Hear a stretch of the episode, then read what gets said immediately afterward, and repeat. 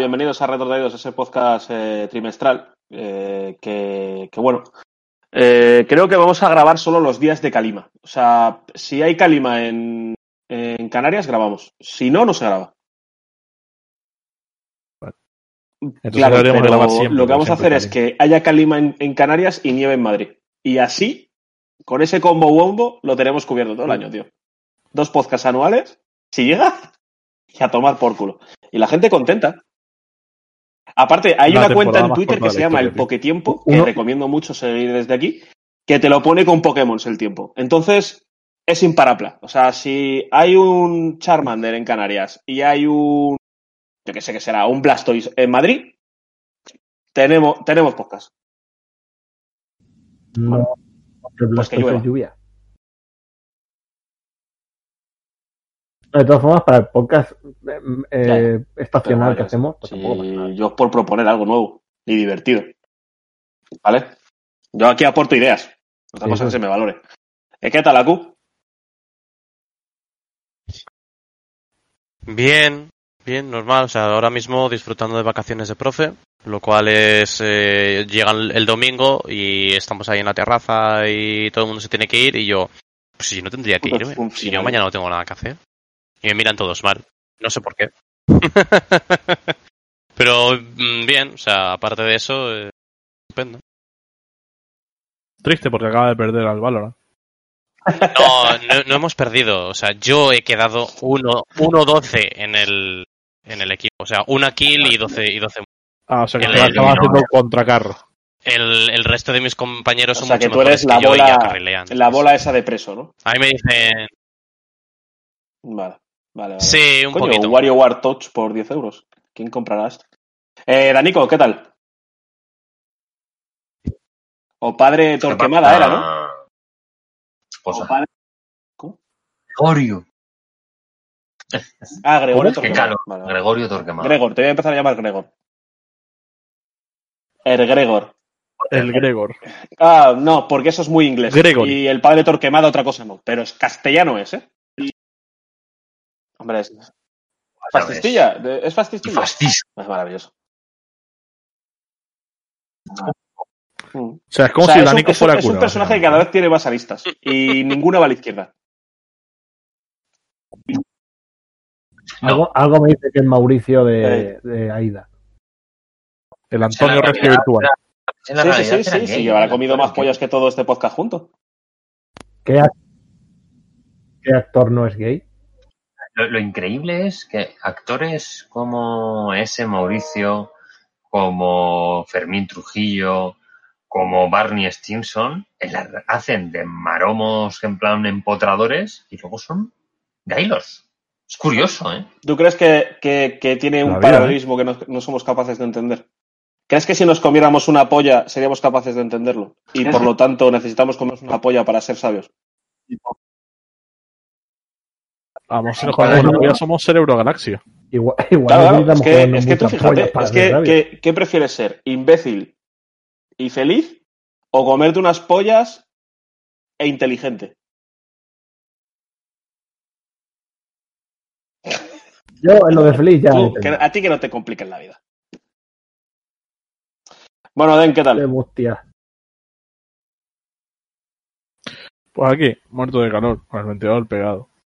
Eh, arrepintiéndome de comprar una pantalla para soldarle a la, a la Game Boy Advance porque creo que no, no voy a tener las capacidades de hacerlo. Pero, Qué idiota soy. Quiero decir, estudia a día. Vale. Sí, Eh, vida. y bueno, es que aquí pone Juan Motega, pero me, yo no voy a llamar así en la vida de Nijón. ¿Qué tal, Nijón? ¿Cómo lo llevas? Muy bien, gracias por preguntar. Acabo de llegar a casa, he comido en, en, en tiempo récord. La dedicación. Para aquí un rato, por lo menos. Pues el, el compromiso. El compromiso. Y, y Bueno, pues venga, vamos a empezar. Eh, Vamos a hablar un poco del Nintendo Direct. Subió el café, voy a pagarlo. Ah, porque claro, Aku como vive en Segovia, que todavía, todavía muele su propio café con un rodillo y luego lo calienta en una tetera, como si viviera en los 60. Y luego está de vacaciones todo el puto día. Claro, claro, claro, claro, pero café tú tienes que tener en cuenta que es de esas personas que combate el calor con calor. Nada, Entonces ahora se echará eh, leche, leche que la habrá exprimido ahora de una vaca que tendrá en el patio de casa y, y la calentará con un cazo y le pondrá ahí el cafecito. Con cuajo. Será pero- Ah, Ese, ese, ese, ese, el que tiene como con grumito por dentro. Que cuando tú te tomes el café, sí, cuando tú tomes el café dices. ¿es la cáscara del café o el grumo de la vaca? No lo sabes, pero lo mejor es no preguntar. Y, sobre todo, vas muy bien al baño. Vale, eh, vamos a hablar de Nintendo Direct de ayer. Dejando ya un poco No. cosas, cosas. Que no te lo sé, Vito. Ah, Creo que el padre Torquemada. O la, va- o, o ¿Qué, la ¿Vamos vaca. de qué? Porque eh, salió ah, algo ah, interesante vale, ayer. vale. Eh, nada. Hombre, el Candence of Hyrule, Torque, está guay.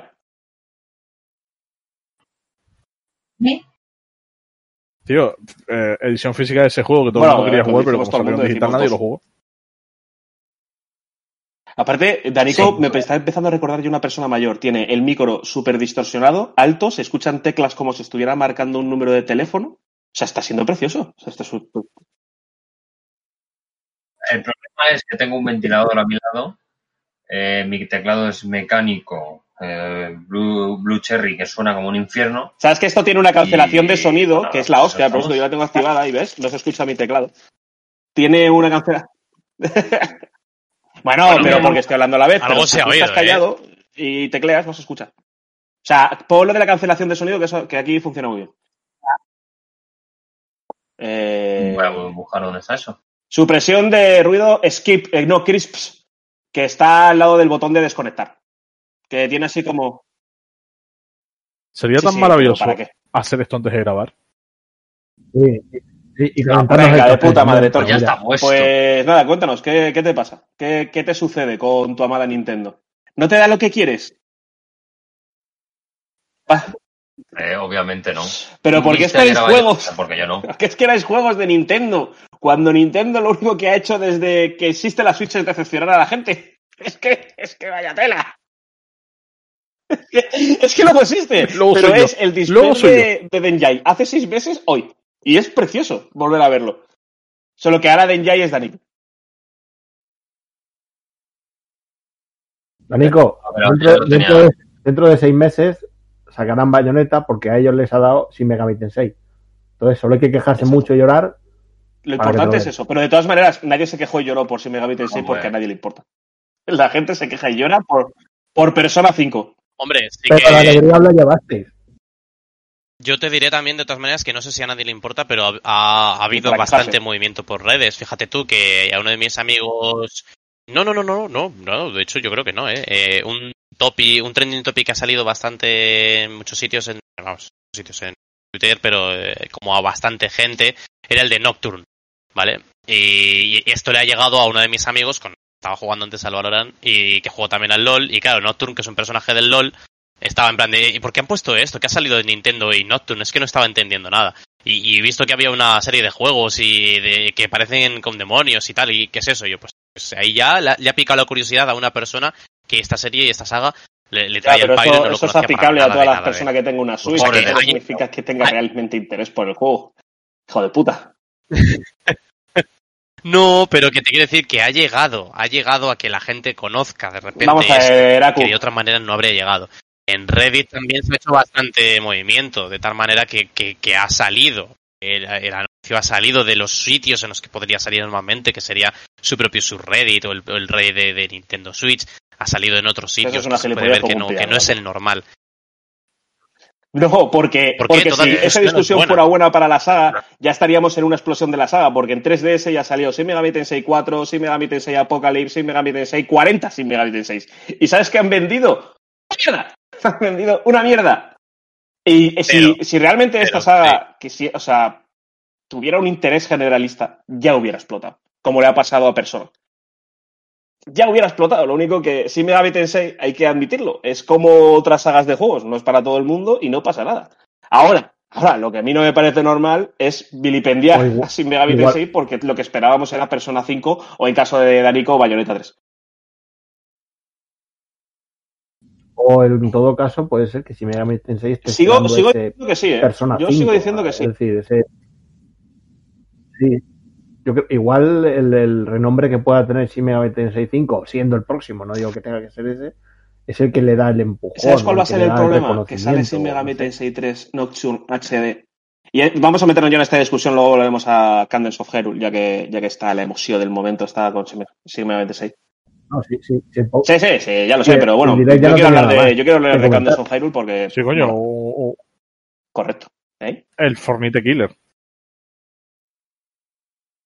El direct, tío. O sea, salió el enésimo juego online clónico. Ah, pero eso no eh, pasó Battle ya con el que parecía sé. Sí, el Ninjala, ¿Eh? Que lo ha Ah, el Ninjala. Ninjala. Que eso ya, es un con Mercadona y me parece que tuvo como 3 millones de descargas en un mes o no. Eh, sí, pero Sí, ese sí, era solo para la Switch, en Ninjala. Eh, este de Ah, Rogue no, no, yo está para pude todas las plataformas. Ese Rogue, Rogue. Rogue no es sé el interés del resto me de juegos, aparte de los dos es, Tensei y del... es multi, es multiplataforma. De todas maneras, eh, el- lo del interés del resto de juegos, a mí me parece curioso que el mini direct de Japón es muy distinto al que nos llega aquí y, y ya simplemente por, por un par de juegos. Uno que, que era de una saga también, que ahora mismo no, no me acuerdo, que a lo mejor tú la conoces. Oye. Eh, eso, eso ¿cómo, ¿cómo has dicho que era? Atelier Raiza. Ah, sí. Ah, no, no, no, ese era el que va a decir yo que sí que era más conocido y que no entiendo por qué no lo han puesto, pero había otro. Ese, ese es el que me parece que es la saga. Lo otro es un sushi no sé cuánto.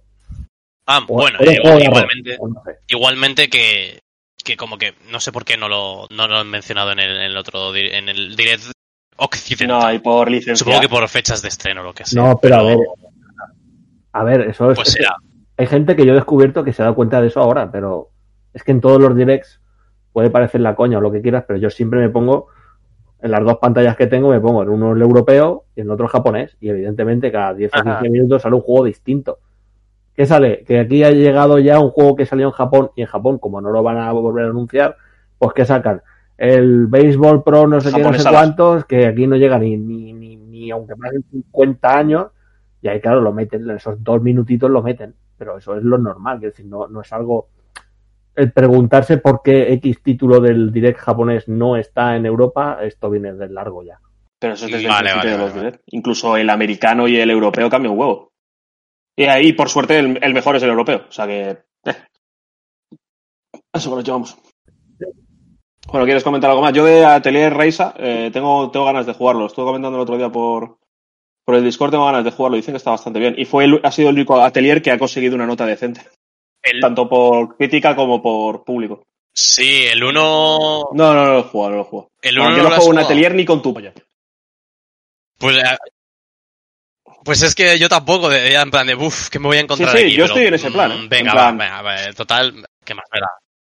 Y, y al final es verdad que, o sea, la parte que es de JRPG, o sea, olvidable, o sea, es No muy, sé, muy, muy yo lo olvidable. compraré barato. Pero es que lo bueno que tiene es esa parte de, de farmeo y crafteo que se hace muy ameno. Y por lo que tengo entendido, han hecho todo muchísimo más sencillo, que antes había que hacer ciertas recetas y cumplir ciertos encargos en cierto límite de tiempo de juego real, que era horrible, y si pasabas a cierto capítulo sin haber completado cierta receta, la tenías hardloqueada ya para el resto del juego. Ahora no, ahora en este juego por lo visto se había relajado todo bastante y yo no me he encontrado con ningún momento el estrés de decir, uy madre, es que tengo que sacar esto, dependo del RNG, de matar a cierto bicho y de que me suelte cierto drop. No, no, no, no, para nada. O sea, ha sido todo super mega ultra comfy. Y, el, el estar mezclando objetitos en el caldero, uniendo nodos de colorcitos y tal, es una de las cosas más zen que he visto de- desde el BG World. O sea, yo, vamos, fabuloso. Yo me he pasado muy bien. Yo creo que tú y, Ni- y Nintendo Que no va, son que las únicas va, personas que juegan era, esos juegos. era famoso en media vida. ¿eh? Pues, pues, a ver, yo es que. Yo esto no. Yo esto no lo. no- o sea, de esta saga y de este tipo de juegos, de verdad, que, que no, no tengo yo track de, de haber jugado nada de esto. O sea, era la primera vez que jugaba algo parecido. Lo más cercano que he jugado a ello ha sido. es que no sé qué, qué es lo más parecido, nada. O sea, no, no he jugado nunca nada tan, tan weeb sit que podríamos decir.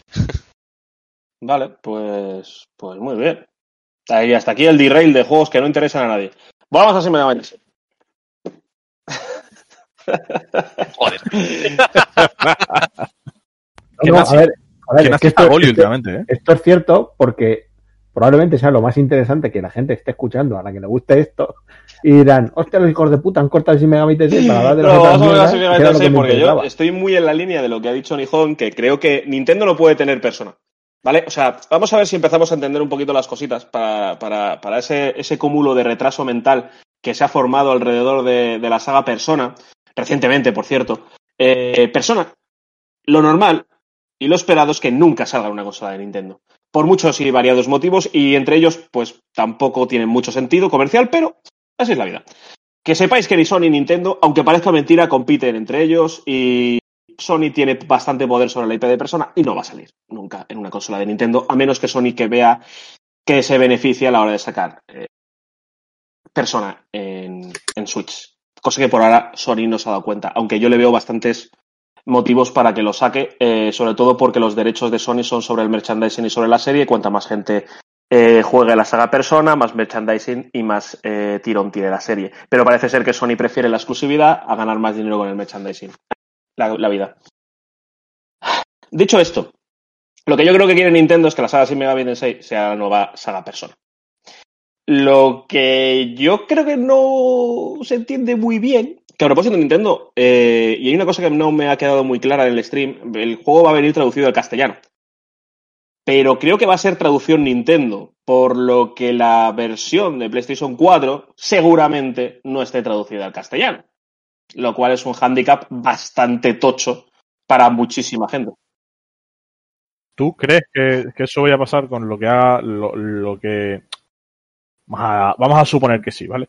O sea, lo que ha eh, vendido Persona 5 Royal y lo que ha vendido eh, Jasmine, que son los dos últimos juegos de, de Sega en venir traducidos, ¿tú Mm. crees que la traducción no es de La Sega? verdad, sinceramente, no lo sé. Eh, lo que sí que sé es que la traducción que se mostró en el stream no es la traducción oficial del, del juego. Porque se hizo con Google Translate. Con lo que. Pero estamos hablando de, estamos hablando de Ambos. Shin Megami Tensei 3 o 5. Ahí está la madre del cordero. de. Pero los dos supuestamente van a venir traducidos, al menos lo que yo he estado leyendo. Yo, lo decí- yo no estoy tan seguro, ¿eh? De que vaya a venir traducido. Ya, no se ha puesto en ninguna parte. Yo a lo que voy es, suponiendo que Shin Megami Tensei sea exclusivo, como se comentó de inicio, evidentemente puede cambiar, me puedo equivocar o lo que sea. Ese juego, claro que no va a tener traducción en Play 4. Lógico, normal, eso sí que será de Nintendo. Pero si al mismo tiempo Shin Megami Tensei Tensei 3, que sí que sale en otras plataformas, también viene traducido, cosa que tampoco lo sabemos, esa no sería de Nintendo. Salvo que se marcara un traducción. De todos los Dragon Quest, por de- ejemplo. ¿Cuál fue el que.? Esa Torney. por ejemplo, y luego permita que lo usen. Es que claro, Nintendo, no a Nintendo sí que le interesa, en este caso, que si, por ejemplo, Sony no quiere pagarlo, a Nintendo pagar esa traducción significa que prácticamente todas las ventas, todas las ventas fuera de Estados Unidos y Japón son suyas. Ah, de plano, o sea, total absolutamente de plano. Toda Europa iría a comprar prácticamente la versión de, de Nintendo. Lo cual creo que es bastante, bastante, bastante beneficioso para, para Nintendo. Pero bueno, no sé, ahí yo a mí eso no me ha quedado muy claro. Eh, de todas maneras, lo que estábamos hablando, eh, aunque si, si Shin Megami Tensei 5 fuera Persona 5 otra vez, hay un problema con esta saga y es que el primero que va a salir es Nocturne HD. Eh, Nocturne es precisamente, mira, Nocturne es una polla negra enorme, sin lubricar, que se te mete en el recto. Y aparte, eh, aparte tiene muchas venas y esas venas tienen pinchos. Y te- Vale, pero, pero eso, eso está solucionado porque ahora puedes comprar lubricante pago. Y Ah, bueno, vale. Me refiero para fácil lo que quiera jugar de verdad esta saga. Sí. O sea, te quiero decir, el atractivo de Shin Megami Tensei no es ni la historia, ni los visuals, aunque parezca mentira, eh, ni la música, ni, o sea, solo es el combate. Entonces, si si juegas sin Megami Tensei es por el combate.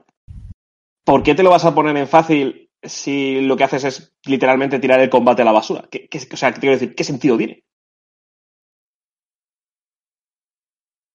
A lo mejor hay gente que simplemente le gusta disfrutar de la ambientación y la historia. ¿eh? Te lo digo en serio. No lo sé. No tiene. No lo sé, porque No como, tiene, no o sea- conozco la, como no conozco la saga, pero solamente sé. Pero si solamente sé de la saga, yo no lo voy a jugar, pero yo me pongo en la piel de un jugador que le puede inter- medio interesar porque le llama la atención y se lo va a comprar. Y dice, venga, va, me voy a lanzar, pero me da un poco de palo ponerme con un JRPG muy, muy, muy duro y que me acabe de, de, mm, haciendo odiarlo por, por simplemente un toggle que es cambiar de aquí a la derecha el, la dificultad a la izquierda la dificultad. Y, y digo, venga, pues me voy a poner algo fácil para entender de qué va el juego, de qué va la historia y qué mundo es este y, y hacerme con el combate. ¿Qué, ¿Qué le pasa a ese juego? ¿Qué problema hay con él? juego. Bueno, pero eso tú lo sabes porque conoces y has jugado Se toda va a la saga. Alguien que no la conozca y que ponga con de Claro. entrada y que decida. Se va a decepcionar porque lo en fácil en el juego no tiene nada que ofrecerte. Tiene un mazmorreo, que a propósito el mazmorreo es terrible, porque eh, te pone te pone barreras y trampas, o sea, trampas de estas que aparte eh, son de esos juegos japoneses antiguos, en los que te caes, por ejemplo, por una trampilla y vuelves al principio de la puta mazmorra a- hace 10 horas. Y dices tú, mmm, mmm, qué rico, qué rica esta polla negra en mi culo. Pues, claro, o sea, te quiero decir, el atractivo de ese juego es que es un juego duro. Es un juego. Eh, entonces, meterle un modo fácil me parece bien. Por ejemplo, si te quieres atascar un boss, yo que sé, alguna movida de esas y, quieres, y quieres ir suavizándote, o sea, poniéndole un poquito de lube a alguna parte, pero. O si quieres ver el final, porque los bosses del final de, de Nocturne eh, son, son, son muy jodidos. O sea, son de, de tirar muchísimas, muchísimas horas. Y aparte, si este es tu primer Sin Megami Tensei, que es a lo que voy yo realmente, ¿eh? si este es tu primer Sin, Sin Megami Tensei, es una hostia con la mano abierta. Este juego es una hostia con la mano abierta que es que es, es, que es inesperada. ¿Tú has, visto al, ¿Tú has visto al bicho, el gif ese de un pibe pegándole hostias a todos los niños y padres que ve en una, en una comida por la tarde? Pues eso sí Megami Tensei no Sí, o sea, y sí, todos sí, tus intentos. O sea, es, es, es, es abominable. Entonces, claro, tú tienes un juego como, por ejemplo, Sin Megami Tensei 4, eh, Sin Megami Tensei Apocalypse o Strange Journey, que son no son más suaves, pero están mejor calibrados y tienen más quality of life y son más mejores. Pero es que a mí, y una cosa que me dijo mi Win que yo no había caído, es que cuando eh, Aldus hace un remake de un juego o cuando porta un juego y le, y le mete cosas adicionales, suele ponerle una coletilla por detrás. Es decir, eh, Shin Megami Strange Journey Redux. Eh, no se me ocurren más. Pero en general, que le ponen el de, el de los puzzles este, de los, del tío este que duerme y se encuentra con dos furcias. ¿Cómo se llama ese juego? Ese. Catherine Full Body. Catherine. Eh, no sé qué. O sea, le ponen la coletilla y me dijo ayer, ayer, ayer me dijo Win, este no lleva coletilla, solo pone H- HD Remake.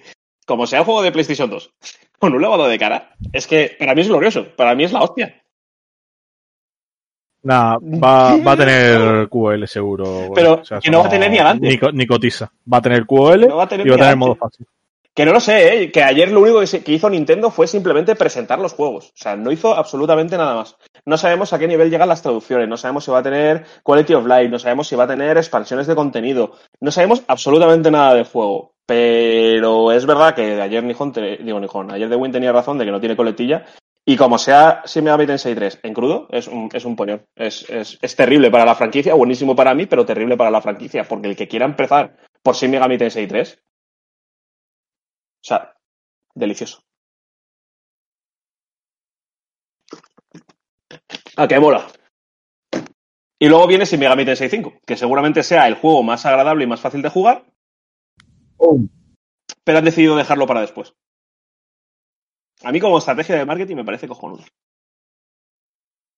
Y ya está. Sí, sí, claro. Los, los supervivientes. ¿No? Te lo voy a, te lo voy a hacer, te voy a hacer la, la, la, la bola de cristal. De ahora estamos a día eh, 21 de julio. Para, de hecho, para julio de 2021. Si Megami Tensei 3 Nocturne va a vender un huevo. Porque va a haber un como un hype train de la hostia y va a subir, a subir todo el mundo. Y, ¡Ay, sí, Megami Tensei! Soy súper fan desde chiquitito. Y luego va a venir la hostia. Y luego va a venir Shin Megami Tensei 5. ¿Y si Megami Tensei 5 se va a pegar una hostia? Pero una hostia, que va a ser la hostia. Y yo me voy a partir mucho el culo. Y voy a sentir mucha pena por la franquicia, porque seguramente terminarán de enterrarla. Y ya. Joder, pero que. No, no, la- no, no, no la entregan. ¿Crees que van a enterrar Japón tío? bastante- entre comillas. Pero que el foco antes de Atlus siempre fue eh, Shin Megami Tensei, sobre todo eh, a partir de Persona 4 Golden. Y de hecho, Persona 4 Golden se hizo solamente por presiones de Sony. Eh, y pero igual que Persona 5R. Se- el- su foco fue Shin Megami Tensei y sacarlo en consolas de Nintendo. Si no vende, y en cambio tienes otra franquicia que se llama Persona que vende como jodidos churros. No sé, bro. No hay que ser muy listo para saber que el foco va a cambiar y va a ser al revés. Mientras que tú veías un Persona cada, yo qué sé decirte, 10 años y veías un Shin Megami Tensei cada 4, pues ahora va a ser al revés. Vas a ver cada 4 un Persona y cada 10 un Shin Megami Tensei. No creo que la franquicia desaparezca, pero sí que va, Sí. se va a ir hacia, se va a ir atrás.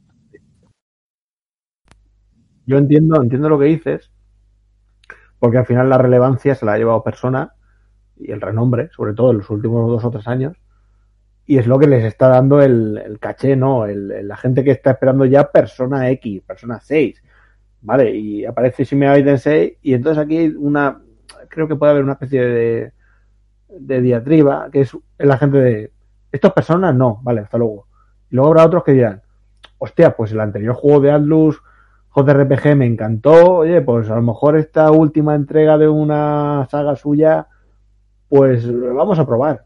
No sé si por ahí medio puede haber una entrada de, de público o directamente no, al ser una franquicia completamente. Ya, ajena. pero para mí es, es eh, el problema es que ahora, pues como hay tanto gente pers- con Persona 5 y Persona 5R, la gente que tiene una Switch va a querer, va a querer jugar lo más cercano, que va a ser Shin Megami Tensei 3 Nocturne, porque es el primero en salir. Y no, no, no, no. Yo es que lo hubiera hecho al revés. Yo hubiera esperado a, a que estuviera eh, Shin Megami Tensei 5 disponible, sacarlo. Eh, Shin Megami Tensei 5 seguramente sea un juego muy duro, pero más agradable, más, más suave eh, y más cercano, y luego ya sacaría Shin Megami Tensei 3. Y ya la gente sabe, o sea, sabe lo que tenerse. Si yo lo que me temo es que la gente que, que, que, que lee por Twitter que Shin Megami Tensei está muy bien y brau brau y no ha jugado nunca uno y se meta con Shin Megami Tensei 3. Puf, puf, puf, puf, puf, puf. Pero bueno, Tío, y yo que no, yo que no lo vi tan terrible. Tú ibas con O sea, a guía, ver, ¿no? Vale, eh, estaré a mitad del juego, más o menos. Claro. Y ahora con el. ¿Conseguiste a No, Matador? yo no iba con guía, tío. ¿conseguiste al resto de los Yo- matadores? yo me quedé No ¿Cómo se llama? Los cuando- esos super tochos. Que a propósito son casi obligatorios para pasarse el juego. No, No, el trumpe, bueno, Trumpetir es Trumpetir. uno de ellos, hay uno con una campanilla, eh, hay más. Son los que salen todos los GIFs, que salen como en el coche y salen un montón de demonios de fondo, son esos. So- Sí, pues son, son yo de hecho creo que lo conozco de ahí. Yo llegué como a la primera pelea con Dante. eh, cuando subes un edificio enormísimo y tienes que volver como a la, a la, a la zona donde estaba. No, esa es la que ya primera eliges elección, una sí. facción o algo así. Que imagino que tendré que ver. Sí, pues eh, ahí, ahí llegué yo, tío. Y salvo Matador, que es verdad que lleva grindeo y, y conseguir unas cosas específicas, si has jugado un persona, o has jugado, aunque sea una toma de contacto con un Shin Megami Tensei o un persona, yo creo que no es tan terrible, tío. Eso sí, échale farmeo y échale horas. O sea, si no estás dispuesto a, a perder tu tiempo farmeando putas rayas y, y comiendo y mamándote tremenda polla con el cu- con el poco QL que tiene y gastándote los dineros en curar los bichos y no en comprar cosas y, y tal, pues, pues sí, es jodido, pero en principio si estás dispuesto a aguantar eso, yo no lo veo tan terrible. Bueno, También dicen que, que Matador es como, digamos, el, No. el breaking point, que si te pasas a Matador te ya pasa es que juego. puedes llegar hasta el final. En el final tienes cuatro bosses seguidos que son, bueno, como todos los Tensei. Que tienen, pues, lo típico de te matan solo de una hostia, etcétera, etcétera, etcétera, etcétera. Pero bueno, que bueno, vamos a dejar ya de hablar de, de. Se hace ya muy cansino.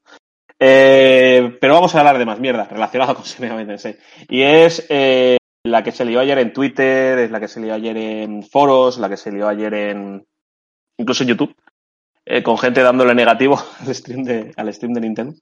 Porque eh, Daricos de la Vida o Padres Torque eh, lloraron muchísimo porque Nintendo no presentó lo que ellos esperaban. Entonces, como esto pasó, Aku, Aku ha emitido un ruido, como si fuera un granizo. Sí, es como, ay, Exacto. que... Entonces, que como, como. Nintendo vive de decepcionar a la gente de manera continua, parece ser que esa, esa misma gente eh, está empezando a cabrearse ya de verdad. O sea, es decir, yo tengo una, una Switch, pero como solo salen cuatro juegos al año, y si de esos cuatro juegos no me interesan tres, tengo una Switch para un juego al año. Y vaya, es la Wii U otra vez. ¡Qué sorpresa! Entonces, yo es que, es que yo me tengo que reír, tío. Es que yo me tengo que, es que me tengo que reír, tío, porque, porque ahora se caen todas las caretas de, es que la Switch es la mejor consola del universo, es que tal. No, tío, la Switch es la consola de Nintendo, otra vez, no hay nada malo en ello, pero te toca comer rabo. Claro, es que no hay bueno. Es, Poco hay bueno. es que yo qué sé, tú leías, yo es que fuera de coña, leías media vida, leías Twitter, leías tal y veías a la gente, Buah, esta es la mejor consola de la historia. Eso se ha leído muchísimo. Es la mejor consola de la historia, tiene un ritmazo increíble.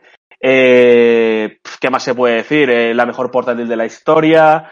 Bueno, bueno, bueno, bueno. Nintendo dominando la industria del videojuego. Eh, ese, ese- largo etcétera. ¿Qué ha pasado dos años después? Pues que Nintendo lo único que hace es decepcionarte de manera constante, pero no porque quiera hacerlo, sino porque no tiene la capacidad productiva que tiene el resto. Y los third parties te abandonan porque se acerca una nueva generación, que es lo que cualquiera con dos jodidos dedos de frente sabía que iba a pasar. O dos dedos de frente o que conocieron o que tuviera un poco de historia. Entonces, ¿qué está pasando ahora? Que te estás encontrando que tienes una Wii U. Sí, no. Además, además, lo del ejemplo más claro fue el propio de ayer. Es decir, ayer, pues de madrugada casi del domingo al lunes, se anuncia esto y se anuncia bien claro. Eh, third parties, juegos ya anunciados, mini, tal, no sé qué, no sé cuánto. Y la gente está diciendo, Buah, chaval, Zelda Breath of the Wild, F0, Metroid, no sé cuánto. Entonces, claro, ya tienes que, de, de por sí, el fan ya es tu mayor preocupación. Tu mayor problema es tú mismo, que te pones unas, unas cotas de la hostia. Y luego, Nintendo, que evidentemente te da lo que le da la gana cuando le da la gana. Es decir, te, te di un Animal Crossing en abril, no sé qué, no sé por qué vas a querer nada más en junio. De todas maneras, ese, ese es el tema. Es que es, Entonces, es la, sí. es la espada de Damocles. Es decir, igual que tú atrajiste a toda esa gente que no había vuelto a tocar una Nintendo, un- una consola de Nintendo desde Nintendo 64, esa misma gente que está despegada de, de ti y de cómo funcionas o has funcionado desde GameCube, ahora se da cuenta de que Nintendo eh, tiene, vuelvo a repetir, tiene una capacidad productiva de mierda. No solo él, sino que sus third parties y second parties menos probablemente Monolith, que es una puta bestia parda que no para de sacar juegos casi anuales. El resto tiene una capacidad productiva bajísima, pero, pero los juegos que sacan son cojonudos. De ahí es donde entra el mayor problema que siempre tendrá la consola de Nintendo, o menos a mi parecer. Y es el de, yo he jugado, este año me he comprado Xenoblade, hasta entonces no me compré nada ni jugué nada, y de momento no voy a comprar ni jugar nada más el resto del año. ¿Qué significa esto? Sí, la tengo para un puto juego, como has dicho antes. Pero ¿qué pasa? Que yo solo lo tengo asumido por, porque yo ya sé que funciona así. Y a mí me parece una pega, pero lo tengo asumido. Entonces, ¿qué pasa? Que te vas a otro sitio o comentas con otro, hostia, pues si no juegas es porque no quieres, porque yo estoy jugando al, al trigésimo indie de turno y al port de un juego que salió en 2016. Y es como, ya, pero es que a los que jugamos de toda la vida en mi plataforma, a mí eso me la pela a tres cojones. Por eso no juego en Switch más que a los exclusivos, porque no me dan Claro, ninguna pero a ver, razón yo también te digo una cosa, parece como que lo estamos defendiendo, en absoluto. O sea, Nintendo es lamentable. O sea, eso, eso de base, es lamentable. No, claro, a lo, yo digo, lo que estoy diciendo es todo lo contrario. Es decir, yo, yo tengo asumido, no, no como bueno, sino como malo, que me va a dar un juego o dos al año y el resto de la consola está muerta. Porque es que no me da ningún motivo más para jugar. Y para mí es lamentable, pero digamos que es como. Si, si no lo va a hacer mejor. Como como, cuando te sale, cuando te sí, sale- voy a volver otra vez no a comparar a. Nintendo con el niño subnormal, pero es como si te sale un hijo subnormal. Lo hace lo mejor que puede con lo que tiene. Y dices tú, joder, mírale qué mono, ¿cómo lo intenta? Pues eso.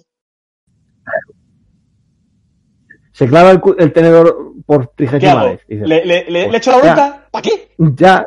Sí.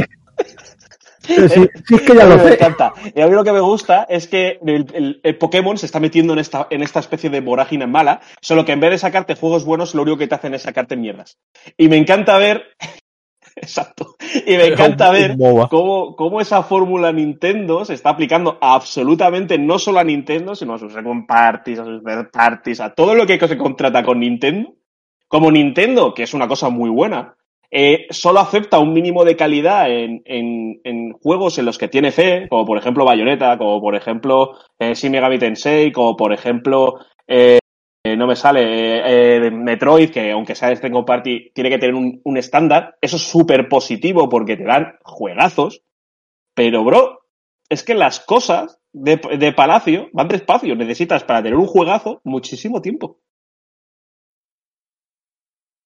Es que la, la Sí, gente sí. no se da cuenta de que Nintendo, para, para dar lo- los dos primeros años de la Switch, que fueron los buenos, entre comillados, dejó una consola Dos muerta años. durante cuánto? Dos años, dos, tres años.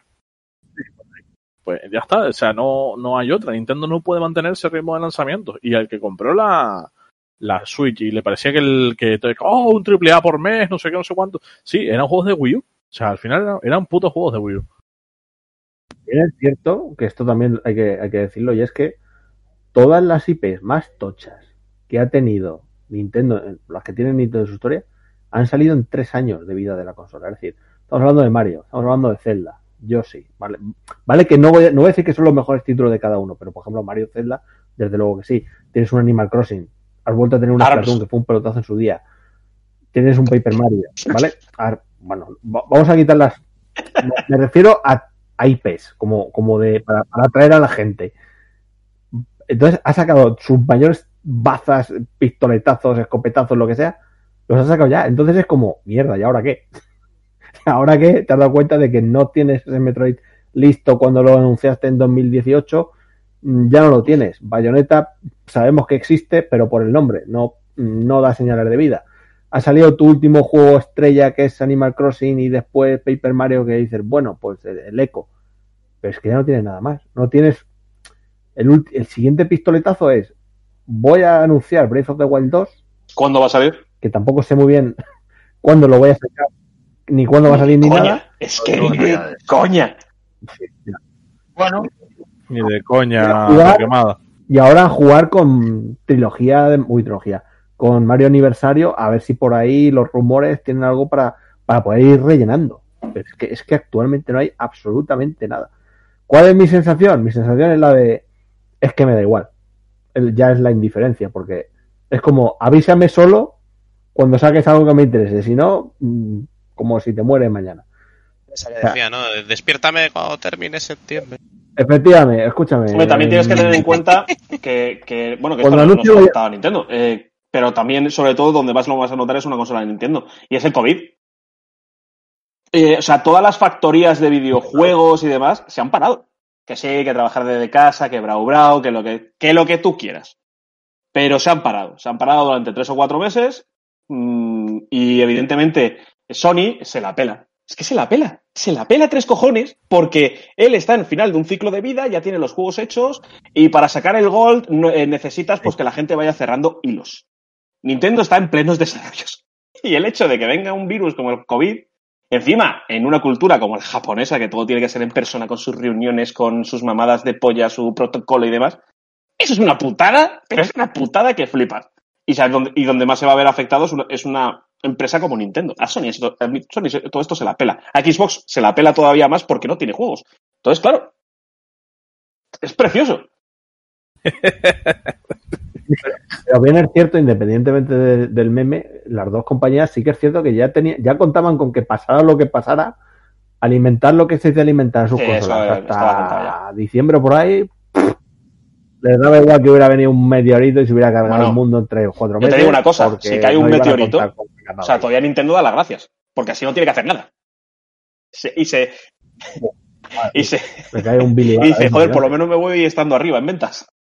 Es que, es que, es que me porto la polla, porque el otro día me meto en media vida, que que hacía muchísimo que no me metía, digo, y me meto en una, en una noticia, y ponía Nintendo, la eh, que no tenía nada que ver, era una noticia random de Nintendo. Y ponía Nintendo, la mayor fabricante de hardware actual, y yo estaba diciendo, es que son gilipollas, tío. Es que, es que están hechos, y luego me metí en la noticia y efectivamente, ponía, Nintendo, la mayor productora de hardware actual por encima de Sony y de Microsoft, y decir, es que sois gilipollas. Es que sois gilipollas. Cuanto más alto pongáis a Nintendo, más dura va a ser la hostia. Y a mí me parece, tío, precioso. Y, y hay una cosa que no se habla, que es que las third parties van a abandonar a Nintendo literalmente ya. O sea, ya la han abandonado. O sea, ya no esperéis nada. No, no la van a abandonar ¿Qué mierdas? porque van ya a poder seguir haciendo con un porteando nuevo engine. mierda. Ya lo estás haciendo no- para otras consolas. Ya no es tan fácil como apretar el botón del port. Es que hay que tener mucho cuidado con eso, ¿eh? Ah, bueno, Aparte- sí. Hay juegos de Play 2 que se pueden portar a. Switch. La parte, la parte entre comillas todavía de las third parties que sí que les vale es lo que acaba de decir eh, Denjai, es decir, ahora a se le ocurre sacar la trilogía no sé cuántos de Dead Space o, o Mass Remaster HD. Pues hombre, si pueden rascar ahí en Switch, algo que se lleva a Switch. O por ejemplo, si va a haber un año o dos de medio transición de las más grandes, evidentemente Sony sí va a sacar sus cosas en Play 5, pero Ubisoft no va a sacar sus cosas tochas a partir de, del año que viene solo en las consolas nuevas. Entonces, ahí, por ahí ras, rascar algo. Microsoft ya ha dicho que lo suyo es ir sacando durante dos o tres años, durante uno o dos más bien, juegos en ambas plataformas. Es decir, puedes rascar un poco porque se quiere alargar un poco la transición. Otra cosa es que luego, evidentemente, las third parties digan, eh, sí, escúchame, ya cuando tengas una Switch 2... Sí, pero lo que te quiero decir es que, eh, aunque todo esto sea así, ya no va a ser como antes. No te va a sacar Bethesda simultáneamente un juego para ti, Ah, no, para no, Switch. claro. No te va a coger eh, los polacos y te van a sacar el Cyberpunk, te lo van a sa- sacar demaqueado a muerte, pero funcional en Switch. Es que esas cosas, yo creo que Switch va a vender de lo que, de lo que está viviendo ahora, que le va muy bien, como son juegos limitados, eh, sobre todo físicos, indies, eh, raspones, eso de que vas rascando el fondo del barril y vas sacando collections y gilipolleces por el estilo. Pero seamos honestos que eso no es por lo que tú compras una consola, aparte de porque no son ni siquiera juegos exclusivos. Ah. Pero bueno, yo qué sé, ¿en cuántos millones está ahora mismo la Switch? Voy a buscarlo. Bastante, ron- ¿eh? rondaba los 50. A propósito, eh, 53 millones de unidades. Muy bien. 53. 30, 30 de enero de 2020. Más que que- Xbox que- ya. ¿Qué podcast, qué podcast de odio de Nintendo que te has marcado? ¿eh? Y, y lo mejor es que yo no he abierto el pico en ningún momento, así Ah, que lleva- la mierda te va a caer a ti. O sea, vas a Y yo ser el tampoco tengo que nada que decir, porque es que todo lo que dice es que ya son verdades evidentes e innegables. Yo hasta ahora puedo estar diciendo también que a mí la consola me cumple para lo que me cumple, eh, salen los juegos que me gusta que salgan, y, y los que no, pues ahí estoy, y los pirateo y pruebo y digo, pues me parece bien o no me parece bien. Y los que no salen igualmente de ninguna manera, porque no van a salir nunca, como son todos los que tenían en Wii U, pues ahí está el homebrew para recuperar la consola virtual. Y es que es así, o sea, yo- al final yo a esta consola si le estoy dando verdadero uso, es precisamente por eso. Por hacerle jailbreak y por tirar de, de- historias con ello. Que aún así no significa que no me vaya a comprar los juegos first party, pero claro, ¿hace cuánto que no juego- compro un juego first party? Pues...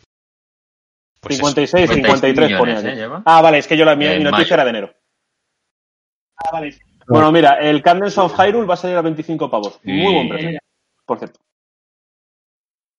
Con todos los DLCs y con todo. Con O sea, todo el vamos, contenido, ah, sí. Esto es una Ah, maravilla. vamos. Ah, yo traigo aquí ahora una cosa que acabo de leer y es que eh, Deadly Premonition 2 va a recibir un parche, ¿vale? ¿Por qué traigo esto? Porque, claro, eh, había que leer una especie de meme o de. o de. no, no sé cómo decirlo, de, de medio verdad, de que no, el juego era así aposta porque lo querían hacer así aposta. Es, es una cosa que defendían del primero, ¿no? Como que era súper malo, se veía súper mal y funcionaba fatal, pero es que era aposta. Entonces, ¿cómo es que esto ha recibido un parche? Si A ver, es que hay que, justificar, hay que defender ese, ese tipo de juegos. Hombre, hay que defenderlos. A mí me pasa, ¿eh? Yo, yo reconozco que me pasa. No, no conoces uno de esos juegos nicho que a ti te gustan mucho, pero que al resto de la gente no. Entonces tienes que defenderle para que decirle, por favor, que alguien lo juegue. Pues Pero una cosa es que tú digas, vale, el control es una puta mierda, pero te lo pasas de puta madre. Pero estás asumiendo que el control es una puta mierda. No me digas, no, tío, es que va a, a 3 frames por segundo y luego a 17 porque es una, es una decisión de diseño. Ya, los cojones eh, 33. es que no te- Yo no creo que sea una, una decisión de diseño. Yo creo que al final eh, es más el meme que, que otra cosa. Y, y que a lo mejor incluso si sacan la versión de, de Play 4 o Xbox, eh, no tenga esos problemas de rendimiento. Deadly, Premonition, ¿en qué consolas estaba? El 1, En- digo. En No la lo sé, Play, como mínimo Play, creo. Bueno, a ver, Play que- de Xbox en PC. Que en Play 3 era, era totalmente injugable, más que nada también porque Bueno, la espera, consola se vamos a moría con hacer- vamos a hacer un cambio, que lo siento mucho. Ahí ya también. porque Danico dice que quiere soltar dos mierdas y se ir. Vale. Tengo que ir a hacer la compra. Eh, primera mierda. Zelda, Navidades. Mi apuesta. Nada, Porque si no, ya me dirás tú que sacan en Navidades. nada. Mario, Que sacan, muchacho. La, expansión de- la segunda expansión de Pokémon. También vendería, pero no va a ser. Mario Anivers- y el Mario Aniversario, los remasters y tal. eh, A ver, el- a mí lo que me Sunshine. sorprende, lo que me sorprende es el tema del Mario Sunshine, que no, que no haya salido. Me sorprende mucho, mucho. Pero bueno, no sé si. eso es lo que va a salir en Navidad. Sí, pero es que en Navidad me parecería una vergüenza que si no saliera eso. ya, pues. Pero bueno, esa es mi, mi apuesta. Si no es Navidades, es enero, primeros de año. Si no sale Navidades, o sea, noviembre y diciembre, va a salir primer, primer trimestre de 2021, seguro. Y la segunda mierda es que estoy hasta la polla de los putos juegos de japoneses de mierda. O sea, solo sacan eso, son juegos de mierda de ese estilo. Estoy hasta el rabo. ¿Cuáles te refieres? ¿A los de No, Atelier Raiza? Todas las mierdas estas que sacan. O sea, cuando lo puedes tres años después te a- a- ayer el, el Nintendo Direct ese fui haciendo así. Siguiente, siguiente, siguiente, siguiente, siguiente. Vi el final y dije, sí, venga, hasta luego, cierro. Mi El, duró el Candles 10 of. Hyrule es, es europeo, ¿eh? ¿Europeo? ¿Americano? Sí, sí, sí. Vamos, occidental puro y duro. O sea, el, eh, está basado en el cripto de Necrodancer, que esos están hechos por. Ahora te digo. Estamos locos. Pobre Danico. Qué duro tiene que ser ser Danico ahora mismo. ¿eh? ¿Qué va? ¿Qué va? Si estoy todo feliz, hombre.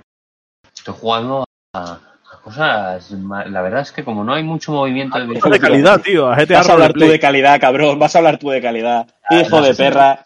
Que eres el padre, el padre Torquemada. por padre del mundo. Menudo puto sopla, polla. Notan mis años de instituto en el Ah, colegio. que coges bien el rol, ¿no?